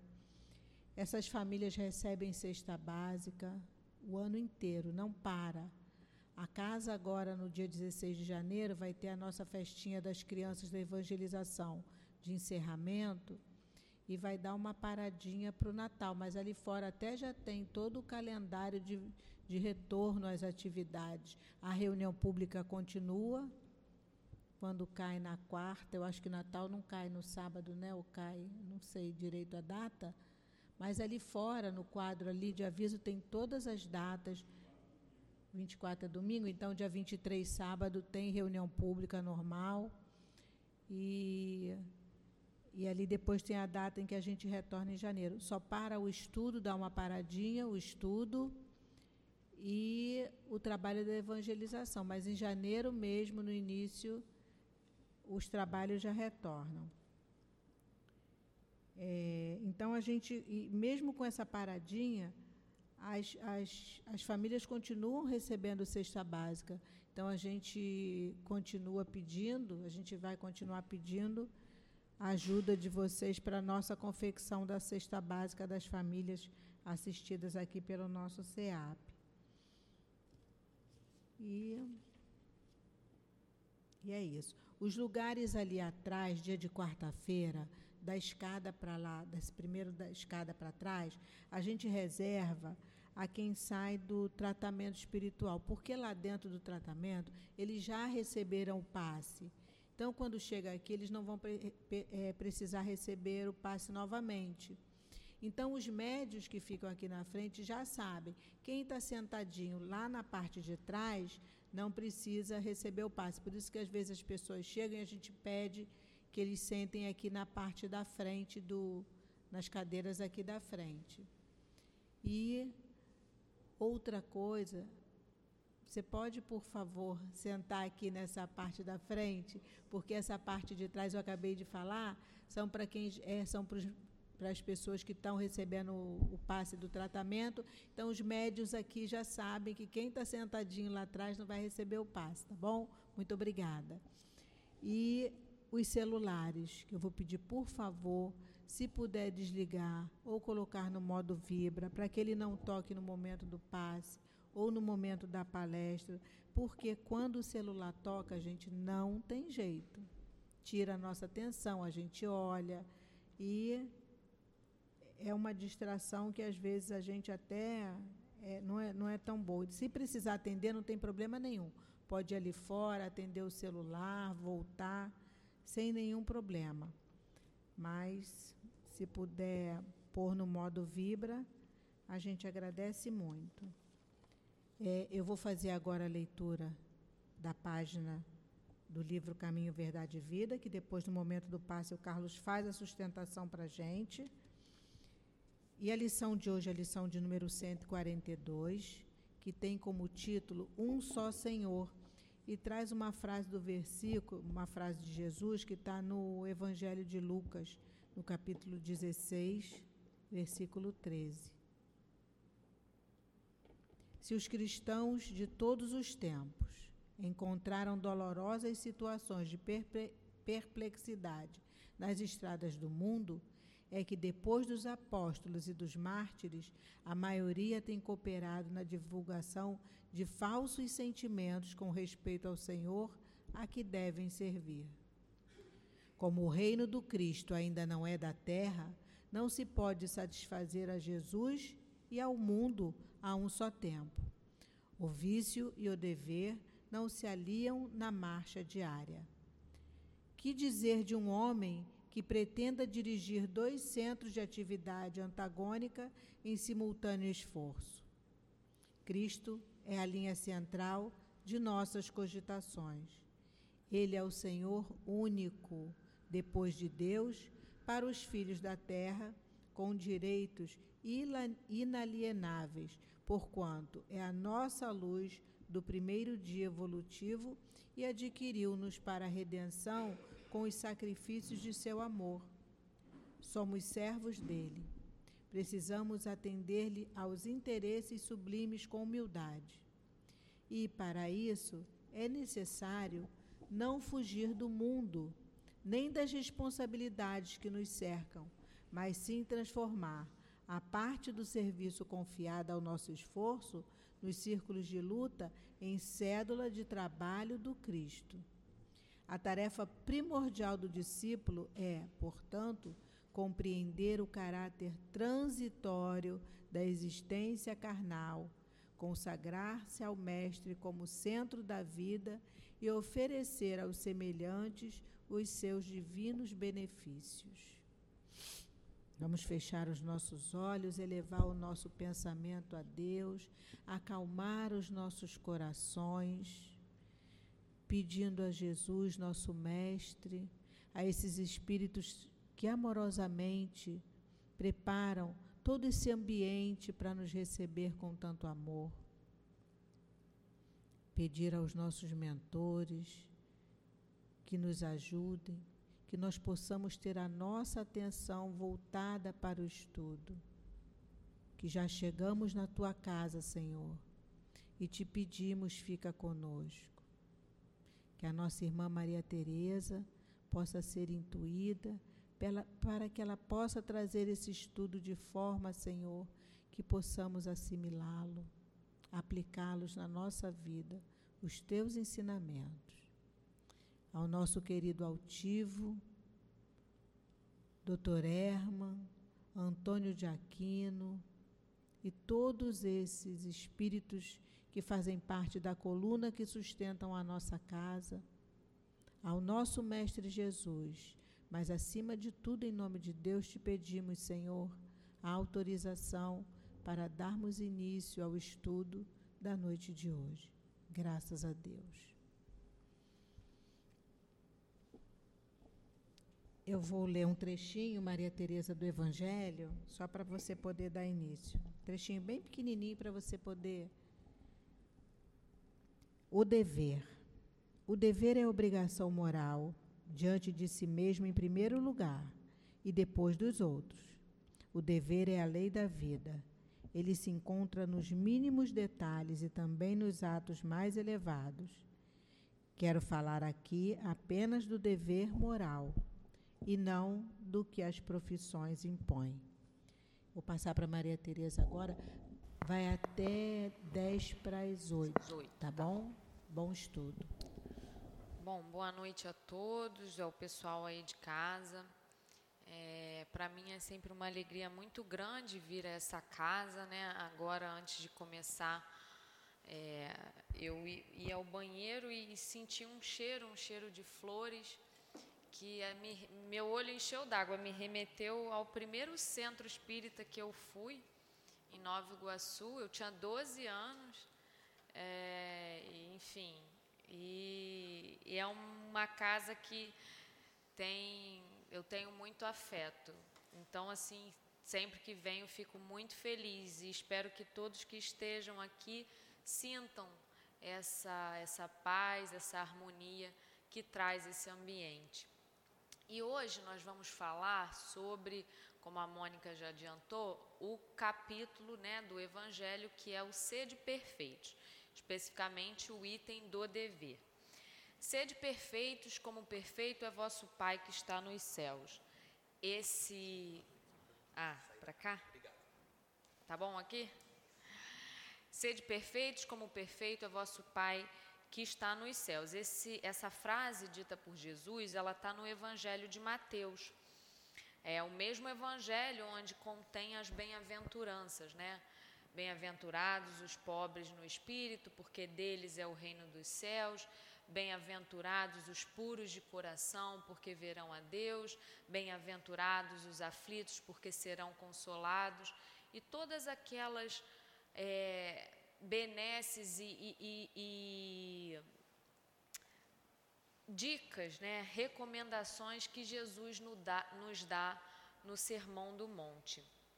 E o evangelista Mateus é, faz nesse livro, no, no, no, seu evangelho, uma coletânea de, de parábolas, né, de histórias, de ensinamentos. A palavra que eu queria era ensinamentos, lições de Jesus que provavelmente eram as mais buscadas pela sociedade, né, a que mais impactava a população daquela época eu, eu tenho, eu, às vezes, quando paro e penso né, na época dos evangelistas, né, que, dos apóstolos, melhor dizendo, eu fico imaginando como que eram né, é, eles para esses homens presenciarem todas aquele, aquelas pessoas que vinham ao encontro de Jesus, que ouviam da, da sua, da sua, das suas palavras, né, que bebiam da água, da sua água, né, dessa fonte viva que era Jesus. E o, o evangelista Mateus, em específico, eu não sei se alguém aqui já teve a oportunidade de ver a série The Chosen. Inicialmente, ele foi batizado com o nome de Levi. E ele era o único letrado dos doze apóstolos. É, todos os demais eram homens simples, né, pescadores do subúrbio de Jerusalém. E Mateus não. Até na série traz Mateus como um garoto né, muito inteligente. E ele tinha uma certa, sofria uma certa repulsa por da população e dos próprios pais, segundo a tradição, porque ele era um publicano, ou seja, ele era um coletor de impostos. Ele, como judeu, coletava, né, e tinha a obrigação, tinha o dever de coletar os impostos é, do, dos judeus para o Império Romano e, né, de alguma maneira, dedurar aqueles que não cumpriam com o dever de pagar os impostos. Então, essa, essa lição, né, esse ensinamento que Jesus traz para a gente do ser de perfeitos, a, se, é, é, é, como se fosse uma comparação, né? Ser de perfeitos como o perfeito é vosso Pai que está nos céus. A gente fica pensando, ué, mas isso é uma utopia? esse ser de perfeitos é um erro de interpretação da Bíblia, como que eu né, vou ser perfeito? E o que a gente aprende é que para, já como uma dica contida né, nessa lição, é que a gente tem o, o nosso Pai, né, o nosso Criador, tem a, a, a, o ser Deus para nos nos guiar, né, a meta que nós temos. E o que, que Kardec fala sobre isso? Ou seja, a gente já sabe que para ser perfeito a gente tem que conhecer a Deus. Até a última vez que eu estive aqui, é, foi num sábado, e eu acho que no sábado se trabalha o livro dos Espíritos, e aí o capítulo era Deus, justamente essa, as primeiras perguntas do, li, do, do livro dos Espíritos. Então a gente sabe que é preciso a gente compreender a Deus. E no, no livro dos Espíritos há uma parte em que Kardec pergunta: pode o homem compreender a natureza íntima de Deus? O que, que você acha, vocês acham que os espíritos respondem a Kardec? É possível? Pode-se compreender a natureza íntima de Deus? Os espíritos respondem: não, esse é um sentido que lhes falta. E aí Kardec pergunta: é, mas será concedido ao homem algum dia? Aí os espíritos respondem algo mais ou menos assim: ó, quando o homem não se deixar obscurecer pela, pela matéria, é possível, é, é, é, pela matéria e por sua perfeição tiver se aproximado dela, então virá a compreender. E aí eles continuam na, na pergunta 12, é, se é possível ter é, algumas dessas suas perfeições. E aí os espíritos respondem: sim, algumas, né? Graças a Deus. Por quê? Porque a gente sabe que quando Jesus veio revelar seu evangelho, ele não falou tudo de uma vez, porque os homens ainda não estavam prontos. A gente sabe, né, que no capítulo de João ele fala: Eu vou, mas, quando estiverem prontos, lhes enviarei um consolador prometido, que a gente acredita ser esse consolador prometido, a nossa doutrina espírita. E é muito importante a gente ter um conhecimento bíblico, porque a gente vai vendo que a, não cabe ao Espiritismo de forma nenhuma, desdizer o que já vinha sendo dito. O que a gente aprendeu nos primeiros, é, com os, as primeiras escolas religiosas, né? Então, no Evangelho de João também tá uma, tem um, um, um, versículo onde ele fala: Ninguém jamais viu a Deus, o Filho unigênito que está no seio de meu Pai, esse sim o revelou. Também no Evangelho de Mateus, de Mateus não, desculpa, de João, a gente encontra eu sou o caminho, a verdade e a vida. Ninguém vem ao Pai senão por mim. Então a gente já sabe o que, aonde que eu quero chegar. Que para a gente entender o que é Deus, é impossível fazê-lo sem Jesus, sem a figura do Cristo. Então a gente sabe que nesse ser de perfeitos é um norte. Jesus vem a ser o nosso norte, né? Um rumo, um dever que nós devemos adotar intimamente. A gente sabe já, como cristãos, que nós temos essa meta, nós temos esse modelo e guia. Mas a gente sabe também que nós não somos perfeitos. Estamos fadados à evolução e somos seres o que? Perfectíveis. E existe aquilo, essa, o que, que nos cabe também fazer enquanto, enquanto cristãos? É entender aquilo que a criatura humana pode alcançar, né? Então vem a ser o que? Uma perfeição relativa. E é muito interessante porque todos nós que estamos buscando, é, não só dentro do Espiritismo, obviamente, mas buscando um caminho religioso, nós já estamos fazendo isso de uma certa maneira. Porque, todo, porque o que, que é, né, no livro que é o Espiritismo, Kardec explica o que, é o, o que, que é o espiritualismo, porque foi Kardec quem deu esse nome espírita, né? Mas o que, que é o espiritualismo? É tudo aquilo que nega o materialismo. Ou seja, todos nós que acreditamos na, no transcendental, né, buscamos resposta né, de que de, de, uma explicação do, da onde viemos, o que, que estamos fazendo aqui, para onde vamos, de uma certa maneira, já negamos o materialismo. E é muito engraçado que é, na, esse domingo eu fui à missa e o padre falou uma coisa que eu, para a gente ver que em essência todo mundo quer a mesma coisa, em essência falamos a mesma coisa, e o padre falou uma coisa que eu ouvi na semana passada o Rossandro Klinge falando na palestra dele, olha, nós que buscamos né, o caminho de, do Cristo Jesus, nós não devemos de maneira nenhuma colocar nossas expectativas na, na figura, né, aí ele falou né, do padre, do bispo, né? O, o, o Rossandro falou: olha, eu não quero que ninguém aqui pense que eu sou perfeito, que Haroldo é perfeito. O nosso compromisso, o nosso guia modelo, o nosso foco, o centro da nossa vida tem que ser Jesus. É por isso que recentemente a gente experienciou as brigas políticas, né? Quantos de nós temos é, é, é exemplos para dar de famílias que se desentenderam porque um era de esquerda, outro era de direita, e quando o centro da vida tem que ser Jesus. Né? A gente não pode botar a fé na política temporária dos homens. Isso foi uma coisa que eu estou relendo agora, O Caminho da, Luz, é, Caminho da Luz, que foi um livro psicografado pelo Chico, de autoria do, do Emmanuel. E é um livro assim, super atual, se eu não me engano, é de 1939, e ele fala exatamente isso.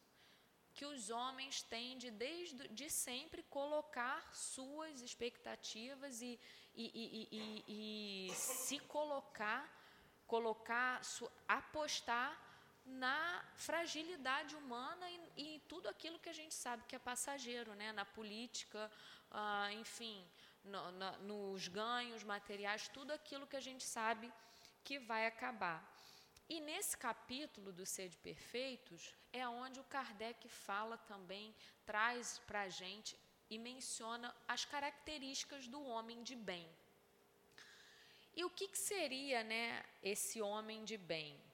No livro dos Espíritos, fazendo antes de comentar o que está escrito no Evangelho, a partir da pergunta 918, que está contida no livro de.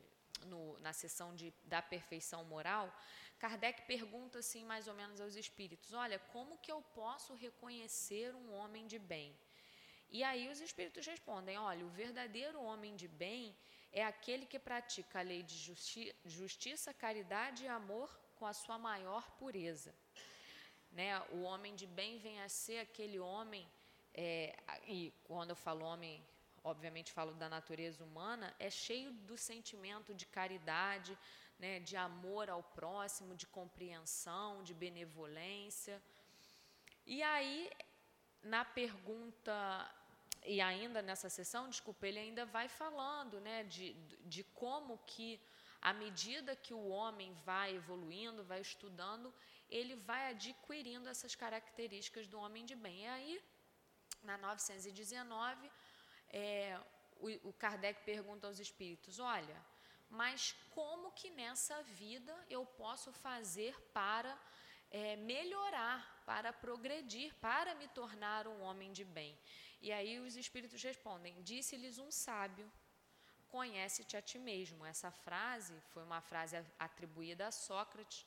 Sócrates vem a ser o mestre de Platão e o Sócrates, até coincidentemente nesse livro A Caminho da Luz, é, se faz uma reflexão, do papel de Sócrates. Sócrates. E Sócrates era um filósofo é, grego da antiguidade que plantou já no coração daquela sociedade que conviveu com ele os princípios de transcendentalidade, de comunhão, de liberdade, e por isso foi é, condenado, porque foi considerado como se ele fosse responsável por perverter, né, por rebelar os jovens a quem ele pregava. E ele trazia conhecimentos com ele, já era como se fosse uma sementinha do que vinha depois, né? antes da vinda de Jesus, porque a gente sabe que antes da vinda de Jesus ele nos enviou vários mensageiros: Sócrates, Confúcio, Lao Tse, homens que traziam, ainda que não se falasse de Jesus diretamente, é, pinceladas do que vinha a ser, do que, que vinha depois, né? E aí os espíritos, o Kardec continua perguntando aos espíritos: olha, que se para eu me melhorar nessa vida eu tenho que conhecer a mim mesmo, como que eu faço isso? E aí vem a resposta atribuída a Santo Agostinho falando: ó, se você quer melhorar nessa vida, ao final de cada dia você interroga a sua própria consciência. Eu, quando vivi na Terra, eu me perguntava quando chegava à noite: tem, alguém tem alguma coisa para reclamar de mim? Eu fiz algum mal a alguém? Eu me indispus com alguém? E assim, fazendo isso todos os dias, com o mecanismo da prece, da oração, eu fui me melhorando. Então, olha, a gente já tem a, a, a chave, né, que para ser perfeito, e, e, e, e, atingir né, essa perfeição relativa, melhor dizendo, a gente tem que conhecer a Deus.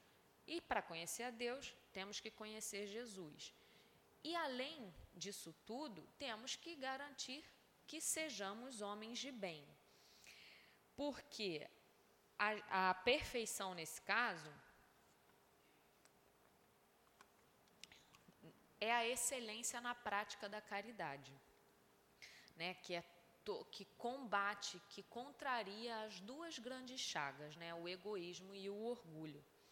E é justamente essa dificuldade que a gente encontra na caminhada cristã. Todos nós, em maior ou menos grau, todos nós temos que vencer a nós mesmos e as paixões que nos aprisionam de alguma maneira, porque todos nós carregamos, senão não estaríamos aqui, não é verdade? E a gente vai entender alguma coisa? Ah. E a gente vai entender que a doutrina espírita, ela não é, é como é que eu, a proposta do espiritismo não é tornar as pessoas espíritas. A proposta do espiritismo é tornar as pessoas melhores, é nos fazer ser homens e mulheres de bem. A doutrina espírita, ela não faz proselitismo, ou seja, ela não fica carregando ninguém. Ah, não sei o que, se você não tiver no centro, né, você não vai aguentar, você não vai ser salvo. Ó, oh, se você não fizer isso, a gente não vê. E se a gente vê isso, a gente sabe que isso é contrário aos nossos ensinamentos. O próprio Kardec, no livro que é Espiritismo, ele falava numa sociedade parisiense, a primeira sociedade espírita do mundo, que foi, foi criada em Paris, né? Kardec se referia a espíritas judeus, a espíritas católicos, a espíritas muçulmanos, a espíritas protestantes, porque eram homens que tinham as suas escolas religiosas, mas se identificavam os ensinamentos que o espiritismo, que a filosofia do, do espiritismo traz. Então, estar aqui na doutrina espírita não nos garante nada. O negócio é fazer com que a doutrina espírita esteja dentro da gente. E ler-se doutrina espírita a tentativa de aplicar esses ensinamentos de Jesus. E é muito engraçado que nesse livro, No A Caminho da Luz, o Emmanuel coloca uma elucidação que fala mais ou menos assim: ó, não nos compete fazer uma nova interpretação dos evangelhos. Isso já foi feito há muito tempo por quase todas as escolas religiosas de antigamente, do mundo. O que vai ser diferente é se os homens quiserem ou não compreendê-la, né? E aí a gente vê também que ao longo do cristianismo, do, dos cristãos né, do, do, dos primeiros séculos, o próprio apóstolo Paulo, a gente, se a gente pega a Bíblia, a gente vai ver uma comunicação que, né, as epístolas de Paulo, as cartas de Paulo, a gente vê as cartas de Paulo aos Filipenses, aos Colossenses, aos Gálatas, aos Hebreus. Por quê? Porque a tentativa daquela comunicação era criar uma comunhão era criar uma união, melhor dizendo. Aonde Paulo passava naqueles primeiros tempos, se tentava fazer uma comunidade cristã, né? Havia uma comunicação com essas primeiras igrejas, entre essas primeiras igrejas. E o que que a gente faz hoje? Justamente ao contrário a gente salienta aquilo que a gente tem de diferente entre igreja. E quando eu falo igreja, é a igreja que Paulo nos colocou, não é uma instituição física, de concreto. Né? Ele nos coloca como igreja a todos e Cristo como cabeça. Então, a, os séculos passaram e a nossa tentativa tem que ser sempre de manter essa, essa união. Por quê? Porque é, todas as vezes que a gente tenta, é, que a gente dá importância àquilo que a gente tem de diferente, a gente está criando o quê? Rebanhos. Rebanhos de pessoas. Se eu é, é, é, é dou importância àquilo que eu tenho de diferente, o que, que eu faço? Eu excluo nós e eles. Isso não condiz. A gente sabe que não condiz com a doutrina de Jesus, porque muito pelo contrário, ele falava a todos, todos que chegavam a ele, né? A mulher adúltera, a mulher do fluxo de sangue, a Zaqueu, que também era cobrador de impostos, a Maria Madalena. Maria Madalena foi a primeira mulher, foi a primeira pessoa que viu Jesus depois de ressuscitado. Por quê? Ali ele já dá uma lição, né? Na própria cruz, quando ele é ao lado de um ladrão, o ladrão ainda pede, fala: Senhor, né? Me perdoa, né? Tem de piedade de mim. E o que, que ele responde ao ladrão, né? Ainda hoje estarás comigo no paraíso.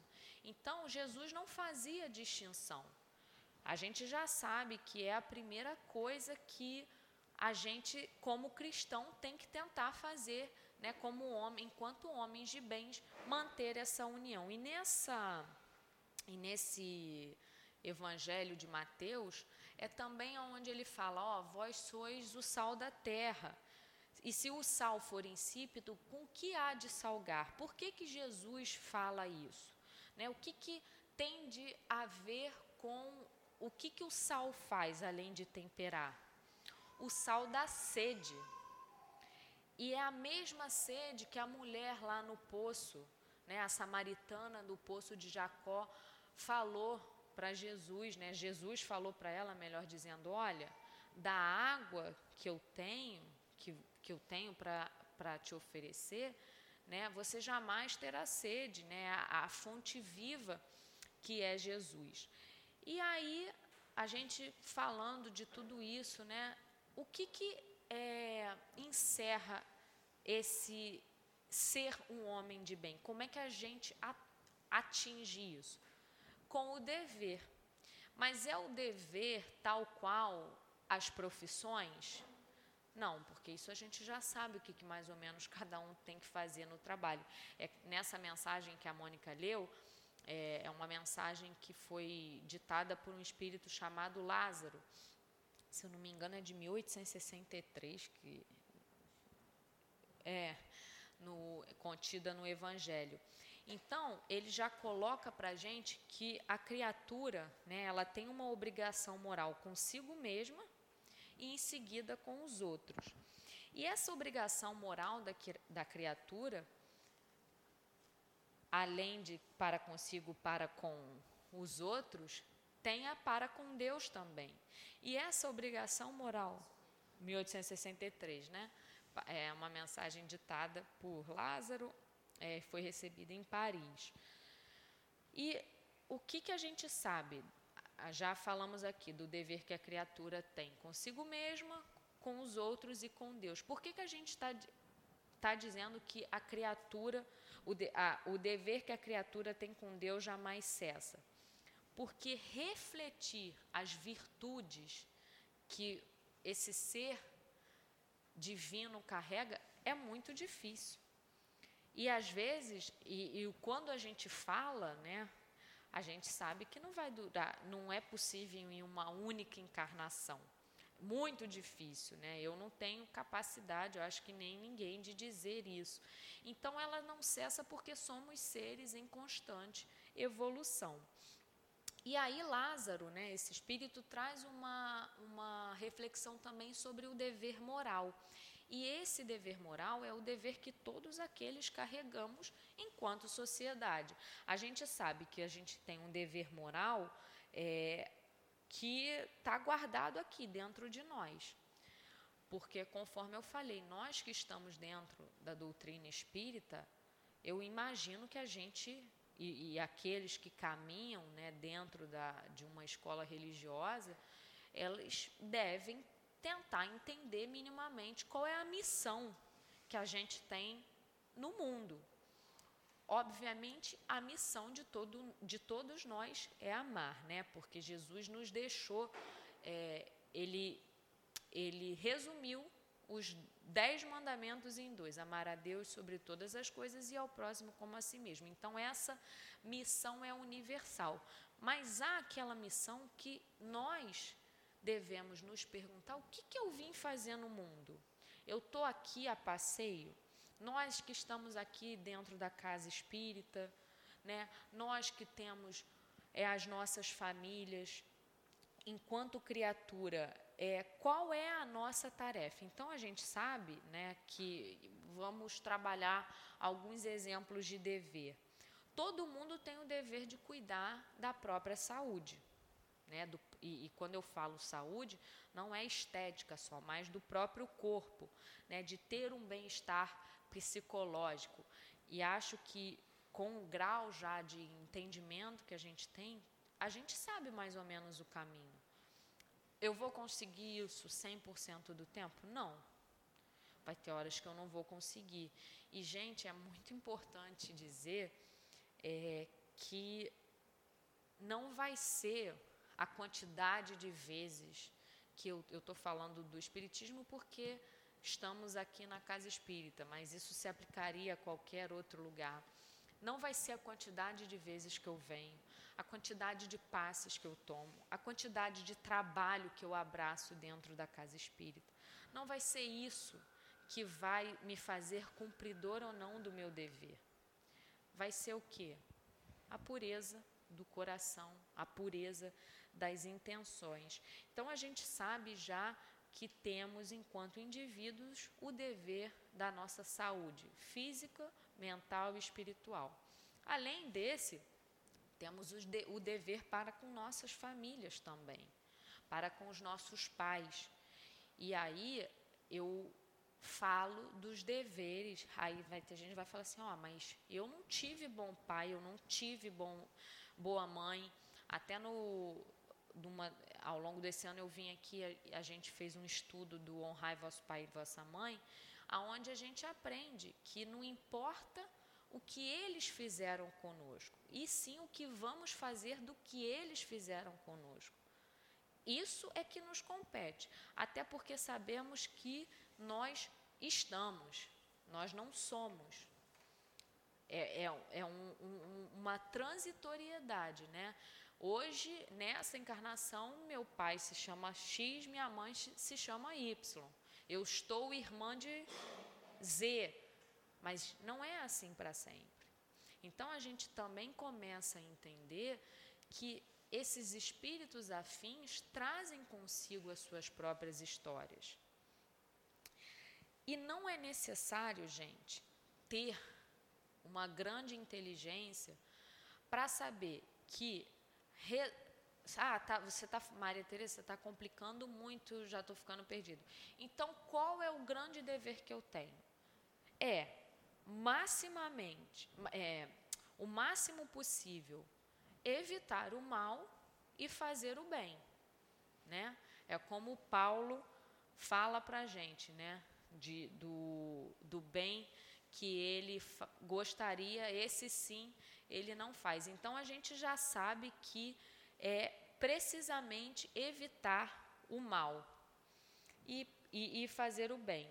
Então a gente, fazendo isso, a gente já consegue honrar os deveres para com Deus, para conosco e para com os outros. E a gente vai aprendendo também. Ah, essa, essa água é minha, né?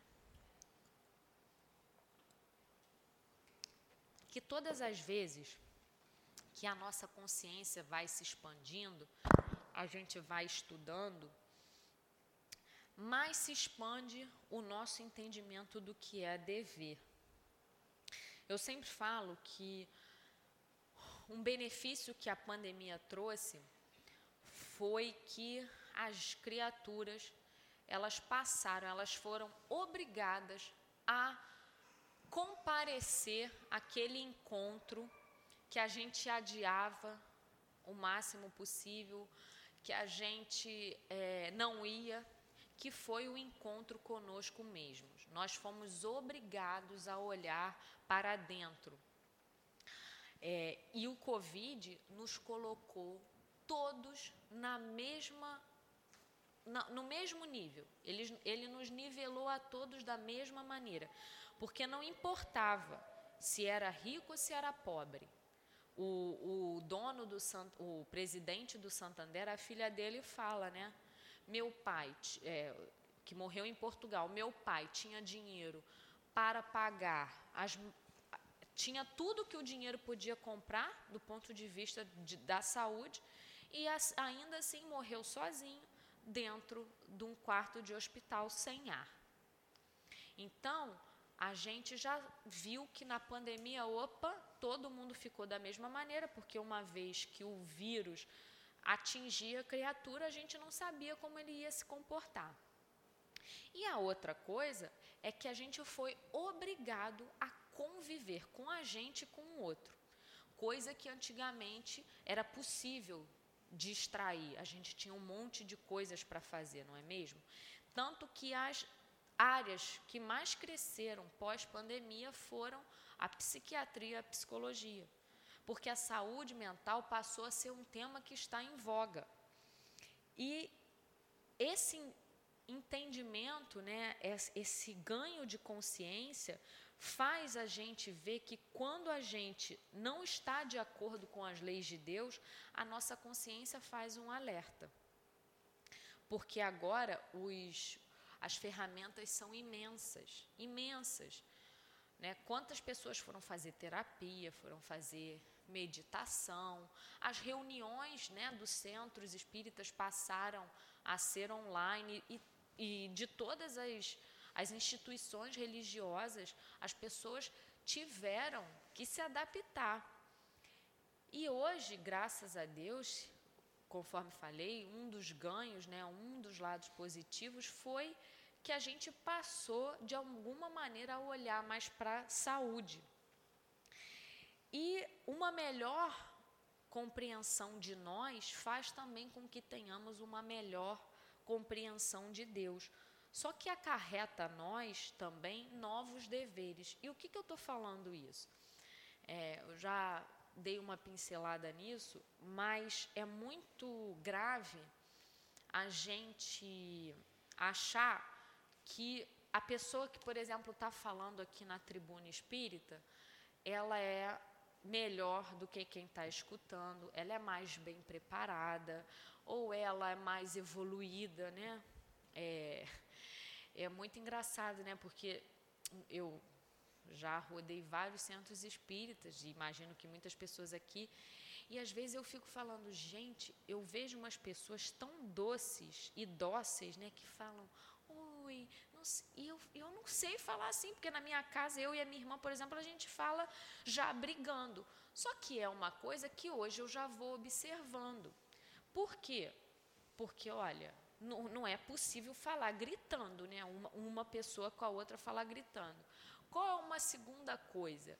Que o maior compromisso né, com, esse, com essa escola é, de, de essa caminhada evolutiva de querer melhorar nos coloca também e, e, essa expansão de consciência.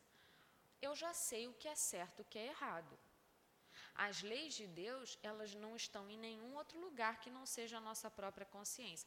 E por que, que eu estou falando isso? Eu sempre brinco quando minha mãe vai assistir, eu falo assim, gente, minha mãe, coitada, fica vendo assim, deve falar, gente, cadê aquela garota mal criada, respondona, que atende o telefone de má vontade? E é muito. É, e eu sempre falo isso porque às vezes a gente faz um papel e executa um papel que não condiz com a realidade. Então, outro dia eu queria ir a um show e é, o, o ingresso estava caro, era 140 reais, sei lá. Aí eu falei, caraca, vou fazer uma carteirinha falsa. Aí depois eu falei, não, não vou, pô, mas eu vou fazer isso. Eu já tenho né, um entendimento e tal. Ah, quer saber? Eu vou comprar meia e se me barrarem eu vejo na hora. Por que, que eu estou falando isso? Porque eu não quero que ninguém ache que eu tenho, tô, sou melhor do que alguém, entendeu? Porque estou aqui falando. E, e uma enormidade de coisas. Todo meme que sai de coisa de fofoca minha mãe, minha amiga me manda. Por quê? Porque eu adoro uma fofoca. Quem não gosta de saber, e não é fofoca para contar, não, eu gosto de estar bem informada. Domingo eu não saí de casa enquanto a Ana Hickman não falou, porque eu fiquei pensando no divórcio da Ana Hickman. Por quê? Porque eu trago ainda, como a maioria de vocês, essas paixões ainda. E isso nos torna humanos. Outro dia eu contava também, é, no mesmo dia, eu tinha ido visitar umas amigas, é, com as amigas o Cristo, entrei numa igreja, tinha uma pessoa pedindo né, é, dinheiro, e eu falei, olha, senhor quer comer? Quero, quero. Fui, comprei comida, comprei água. Cheguei em casa à noite e fiz malcriação. Porque, mas é, isso quer dizer o que? Ah, eu sou hipócrita? Não. Eu estou tentando, nós estamos tentando. E é isso que nos, nos difere, porque nós não somos mais ignorantes, nós sabemos aquilo que devemos fazer. Né? É, e no livro dos Espíritos, o Kardec faz o seguinte questionamento a eles: qual é o verdadeiro sentido da palavra caridade, como a entendia Jesus? E os espíritos respondem: benevolência para com todos, indulgência para com os outros e perdão das ofensas, ou seja, o BIP, né, que a gente tanto ouve falar. A indulgência, como a gente viu, é aquela é, é, é aquele sentimento de tolerância com a conduta alheia, né? Eu outro dia via uma palestrante falando aquele sentimento fraternal, né? É, o nome dela Maristela Santos, se eu não me engano, ou Marta Santos, não me lembro. Ela falava no Leão Denis que poucos, se tem uma coisa que eu vejo no movimento espírita que nos diferencia dos nossos irmãos evangélicos, é porque o espiritismo ficou durante muito tempo é, sendo uma, uma doutrina mais dentro dos centros, né? Acabava que a, atingia mais a classe média, classe média alta, classe alta, enquanto os nossos irmãos evangélicos subiram os morros. E agora, eh, quando subiram os morros, subiram os montes. E agora nós estamos tentando correr, né? Abarcar também aquelas pessoas que ainda não se identificaram né, nesse sentido. E ela falava do, da importância de se fazer trabalho, que também é uma coisa que eu, particularmente, ainda não me imagino fazendo, com as pessoas dos presídios. Porque se nós somos crentes na reencarnação, nós podemos virar para aquelas criaturas, né, ir lá, ler uma palavra e falar assim: ó, eu também já estive aí nesse lugar. Ah, nessa vida não, mas eu já estive aí. Agora a gente está trocando os papéis. Olha, você tem chance de melhorar. Porque essas pessoas, uma vez que elas recebem suas penas, é como se já estivessem fadadas né, ao inferno. Não tem como se recuperar. E cadê? Cadê a nossa indulgência para com essa população?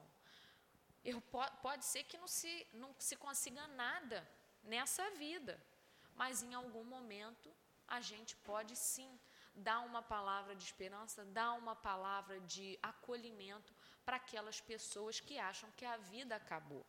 E o que, que seria a benevolência? A benevolência, por sua vez, é aquele sentimento de altruísmo, né? a boa vontade com, de tratar o outro bem, né? de deixar o outro decidir, de fazer com que o outro tenha liberdade. E isso é uma é, um, é muito difícil, né? Por quê? Porque muitas das vezes eu, eu, eu sou benevolente com os meus, né? com quem vota como eu voto, com quem mora onde eu moro, com quem é, tem a mesma orientação sexual que a minha que tem os mesmos desejos que, o, que os meus. Aí eu sou ótimo. A dificuldade é justamente o contrário. E é muito engraçado, eu ainda não sou mãe, que muitas das vezes os pais, né, têm desejos pelos filhos, querem se realizar através das escolhas dos filhos. E não, a gente, mais uma vez, nos cabe é, de, dar ao outro ao outro o livre-arbítrio, porque a gente sabe que a, a vida tem uma inteligência de não ferir o nosso livre-arbítrio. Ela não nos tira da cegueira que a gente quer estar e nem vai e nos né, recolhe daquilo que eu insisto ainda em fazer. E não vai ser a decisão que eu, eu não, eu, eu não, às vezes, obviamente, eu estou vendo um irmão ali, né, uma pessoa, um ente querido fazendo alguma coisa que ele não deve, contrária, mas não me cabe obrigá-lo a sair daquilo ali, porque naquele momento é o que ele está fazendo, é a escolha dele. E a benevolência inclui isso também. E o perdão é aquele ato de livrar né, alguém da culpa, alguém da dívida, daquela obrigação. É, no livro Paulo e Estevão, a gente vê né, que Paulo né, de, passa de ser o maior perseguidor dos cristãos ao maior divulgador da Boa Nova. E nesse momento, né, é, onde ele é o responsável pelo martírio de Estevão, tempos depois, ele no livro traz né, que Estevão se torna o, o protetor de Paulo. E aí tem uma parte que, que, que coloca assim: que Jesus, que a maior vítima e o maior algoz de, toda uma, de todos os tempos, estivessem irmanados para sempre. Porque é isso que nos cabe. É isso que acontece com a gente, é isso que a gente vê em muitas famílias. Né? Quando a gente tem alguma dificuldade com alguém e tal, a gente não entende, mas o que, que, que, que a inteligência divina vai e faz? Olha, vai todo mundo ali para passar pelas tribulações, pela provação, pela expiação.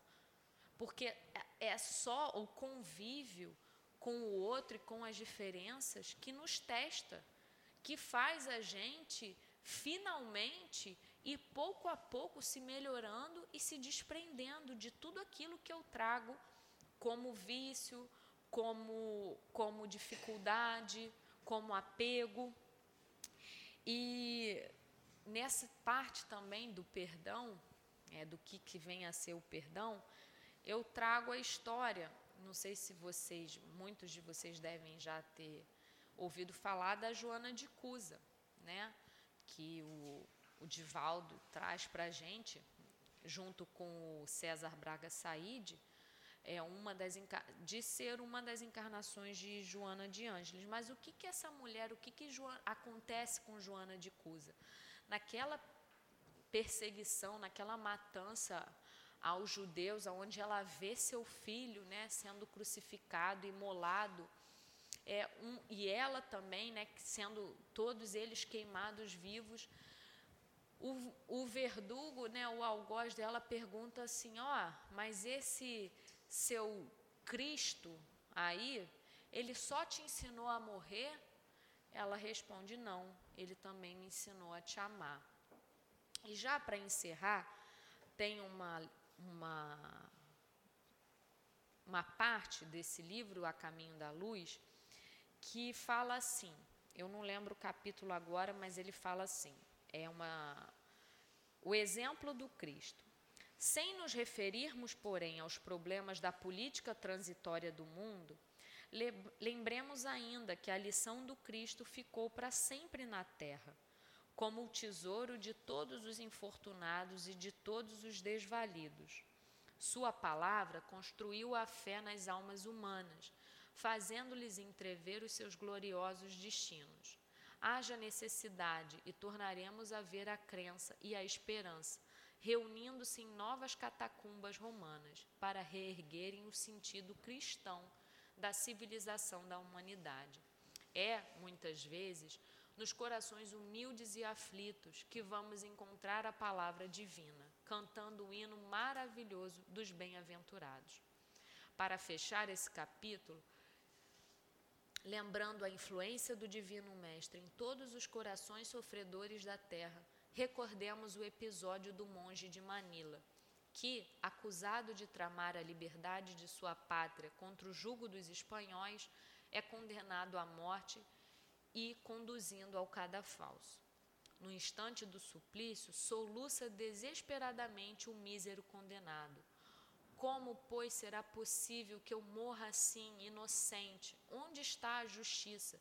Que fiz eu para merecer tão horrendo suplício? Mas um companheiro corre ao seu encontro e murmura-lhe aos ouvidos: Jesus era também inocente. Passa então pelos olhos da vítima um clarão de misteriosa beleza. Secam-se as lágrimas e a serenidade lhe volta ao semblante macerado. E quando o carrasco lhe pede perdão, antes de apertar o parafuso sinistro, ei que o condenado responde: Meu filho, não só te perdoo, como ainda te peço, cumpras o teu dever.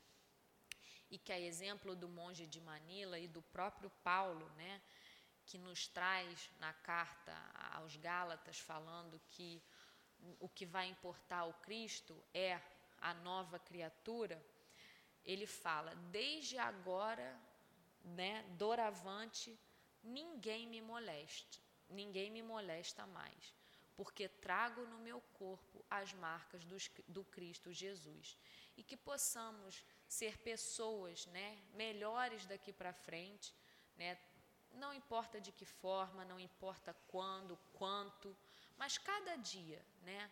Como o Chico falava, aos outros dou o direito de ser quem eles são. A mim dou o dever de ser cada dia melhor. Muita paz, meus irmãos. Obrigada, Tereza, pelo estudo que você nos trouxe. Nós vamos passar agora ao segundo momento. Mas antes de, de pedir aos médicos que se coloquem, eu só queria pedir a quem sentou lá atrás e não passou pela sala do passe, para sentar mais aqui na frente, porque aí vai receber o passe. Quem está sentado nessa parte de trás é porque já passou ali na salinha do passe.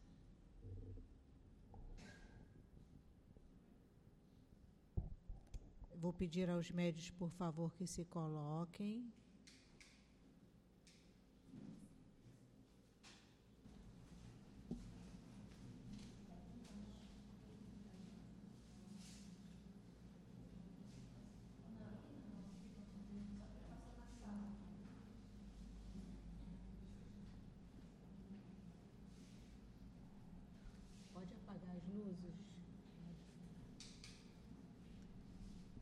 Vamos elevar o nosso pensamento a Deus, acalmando os nossos corações, pedindo ao nosso Mestre Jesus, o nosso médico dos médicos, que possamos nesse momento receber os fluidos tão necessários ao nosso refazimento.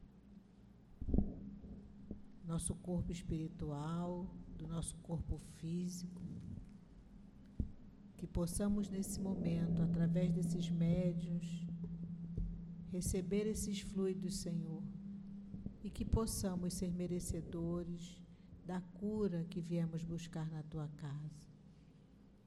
Que seja em nome do altivo, doutor Erma, Antônio de Aquino e todos esses espíritos amorosos que prepararam esse ambiente para nos receber, te pedimos, Senhor fica conosco, que nós possamos dar início ao momento do passe. Graças a Deus. Somos filhos, porquanto espíritos de um único Pai. Deus é o nosso Pai único, o nosso Senhor. Nascemos simples, ignorantes, mas Deus nos deu a inteligência para termos o discernimento e o livre-arbítrio para nossas escolhas como imperfeitos que ainda somos, carregamos os vícios pelas coisas materiais. Ainda damos muita importância ao bem material e esquecemos que não retornaremos ao plano espiritual, levando nada que aqui conquistamos materialmente, mas levaremos sim tudo aquilo que nós conquistamos moralmente. Jesus nos disse por João, capítulo 14, versículo 15 a 17 e 26. Se me amais, observai os meus mandamentos, e eu rogarei a meu Pai, e ele vos enviará um outro consolador. Mas o consolador, que é o Santo Espírito, que meu Pai enviará em meu nome, vos ensinará todas as coisas e vos fará recordar tudo o que vos tenho dito. Ou seja, nós que já estamos estudando a doutrina espírita, temos a obrigação desse entendimento. Nós temos a obrigação de nos melhorarmos moralmente, de seguirmos os ensinamentos de Jesus. Em Lucas capítulo 16, versículo 13, que nos diz: Ninguém pode servir a dois senhores, porque ou odiará a um e amará o outro, ou se prenderá a um e desprezará o outro. Não podeis servir a Deus e a Mamon. Assim somos nós. Não podemos servir a Deus e servir ao mundo. O mundo está ligado às coisas materiais que trazem os seus vícios, que se nós não prestarmos atenção, se nós não estivermos voltados aos ensinamentos de Jesus, nós estaremos permanecendo na mesma situação em que viemos para esta reencarnação para nos melhorarmos, para evoluirmos. Então, como espíritas, temos sim essa esse entendimento e a obrigação de compreendermos essa doutrina como Jesus disse, que por seu intermédio pediria ao Pai para enviar um novo consolador. Que Jesus nos abençoe hoje e sempre. Graças a Deus. Eu vou fazer agora a leitura da mensagem trazida pelo plano espiritual. Paz, meus irmãos, paz. Que a paz esteja entre vocês. Elevem seus pensamentos e em preces junto a nós pediremos ajuda ao Pai para a humanidade. Pediremos amor e que esse amor penetre no ser de cada habitante que caminha no orbe, encarnados e desencarnados. Todos nós juntos pediremos a Deus Pai pelo progresso das nações.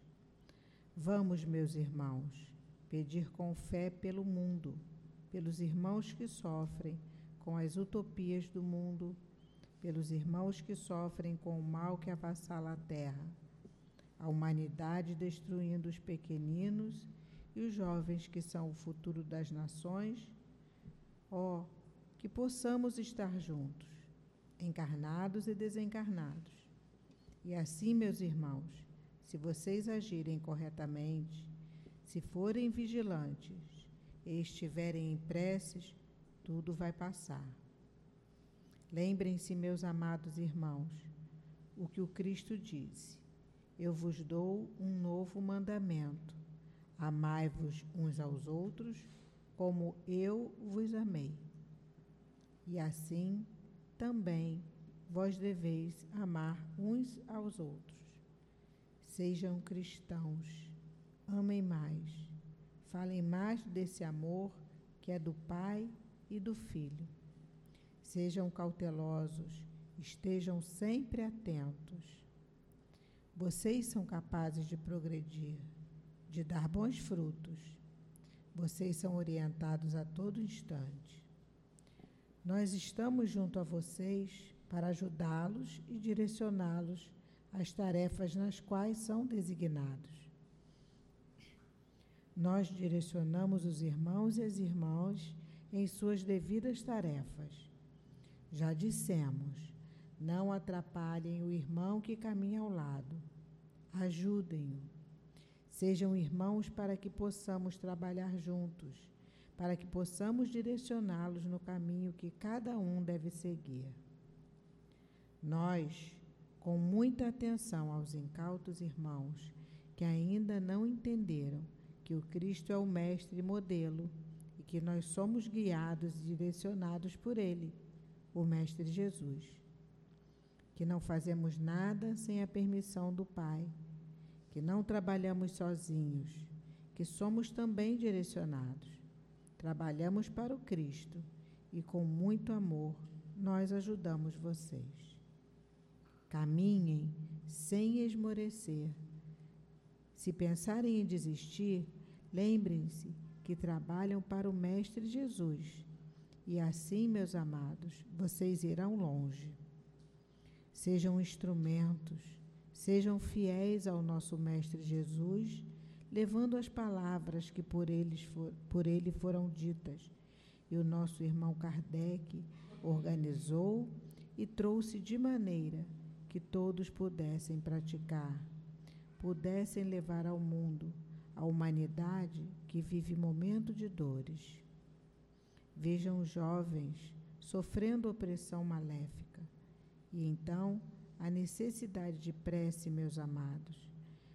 Peçam pelos que ainda caminham na terra. Peçam, meus amados. Peçam luz para a pátria amada.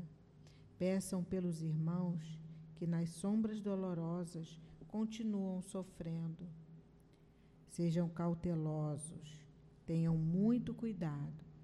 Lembrem-se que vocês estão no grande planeta, planeta das sombras, planeta das dores. Vocês precisam lembrar do Mestre Jesus frequentemente. Lembre-se do quanto ele nos ama. Sigam o modelo. Sejam caridosos. Sejam pacientes, sejam pacíficos. Lembrem-se que todos estão em um grande hospital e não em um clube festivo. Lembrem-se das dores que virão e vocês, médiuns trabalhadores, estejam prontos para os trabalhos, para o rumo que estão tomando. Seriedade e disciplina. Sejam menos vaidosos. Lembrem-se de que a beleza da matéria se acaba. Leva décadas, mas um dia tudo se acaba. Quando estiveres preparados, verão que tudo passou. Tudo.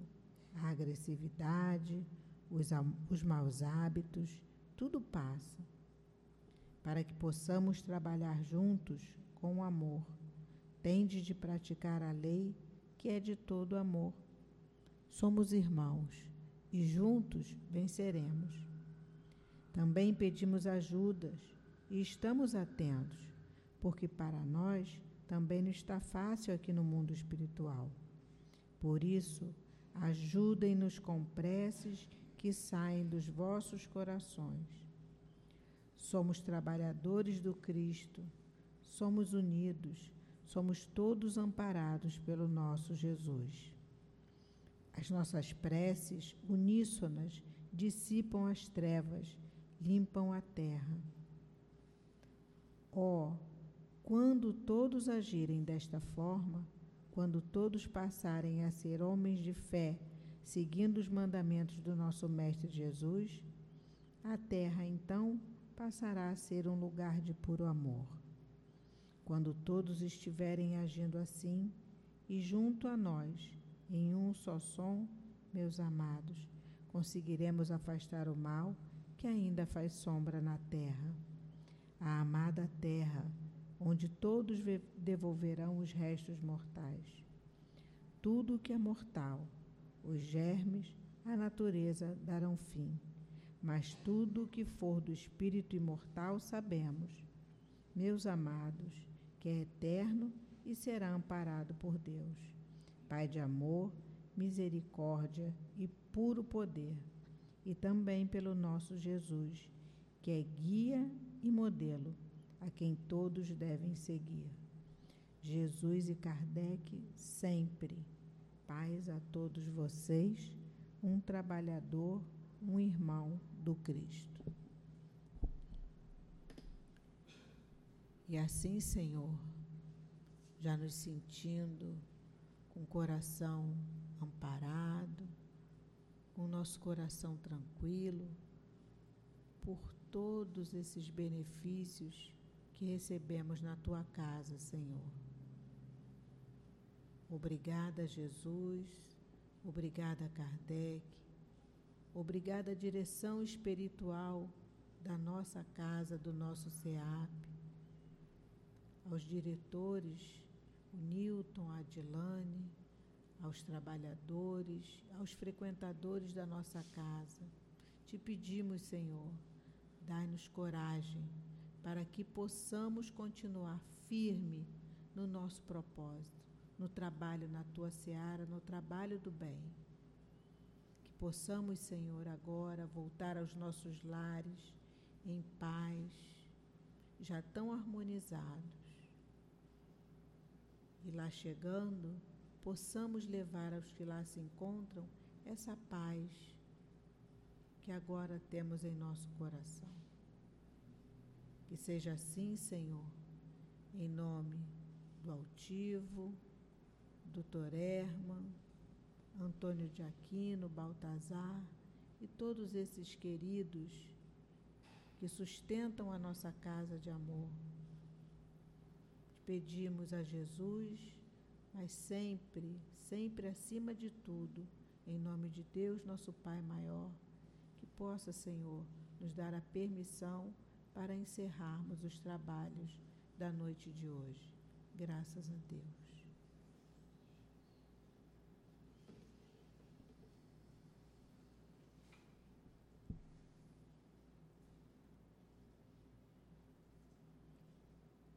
CEAP, Centro Espírita Altivo Panfiro.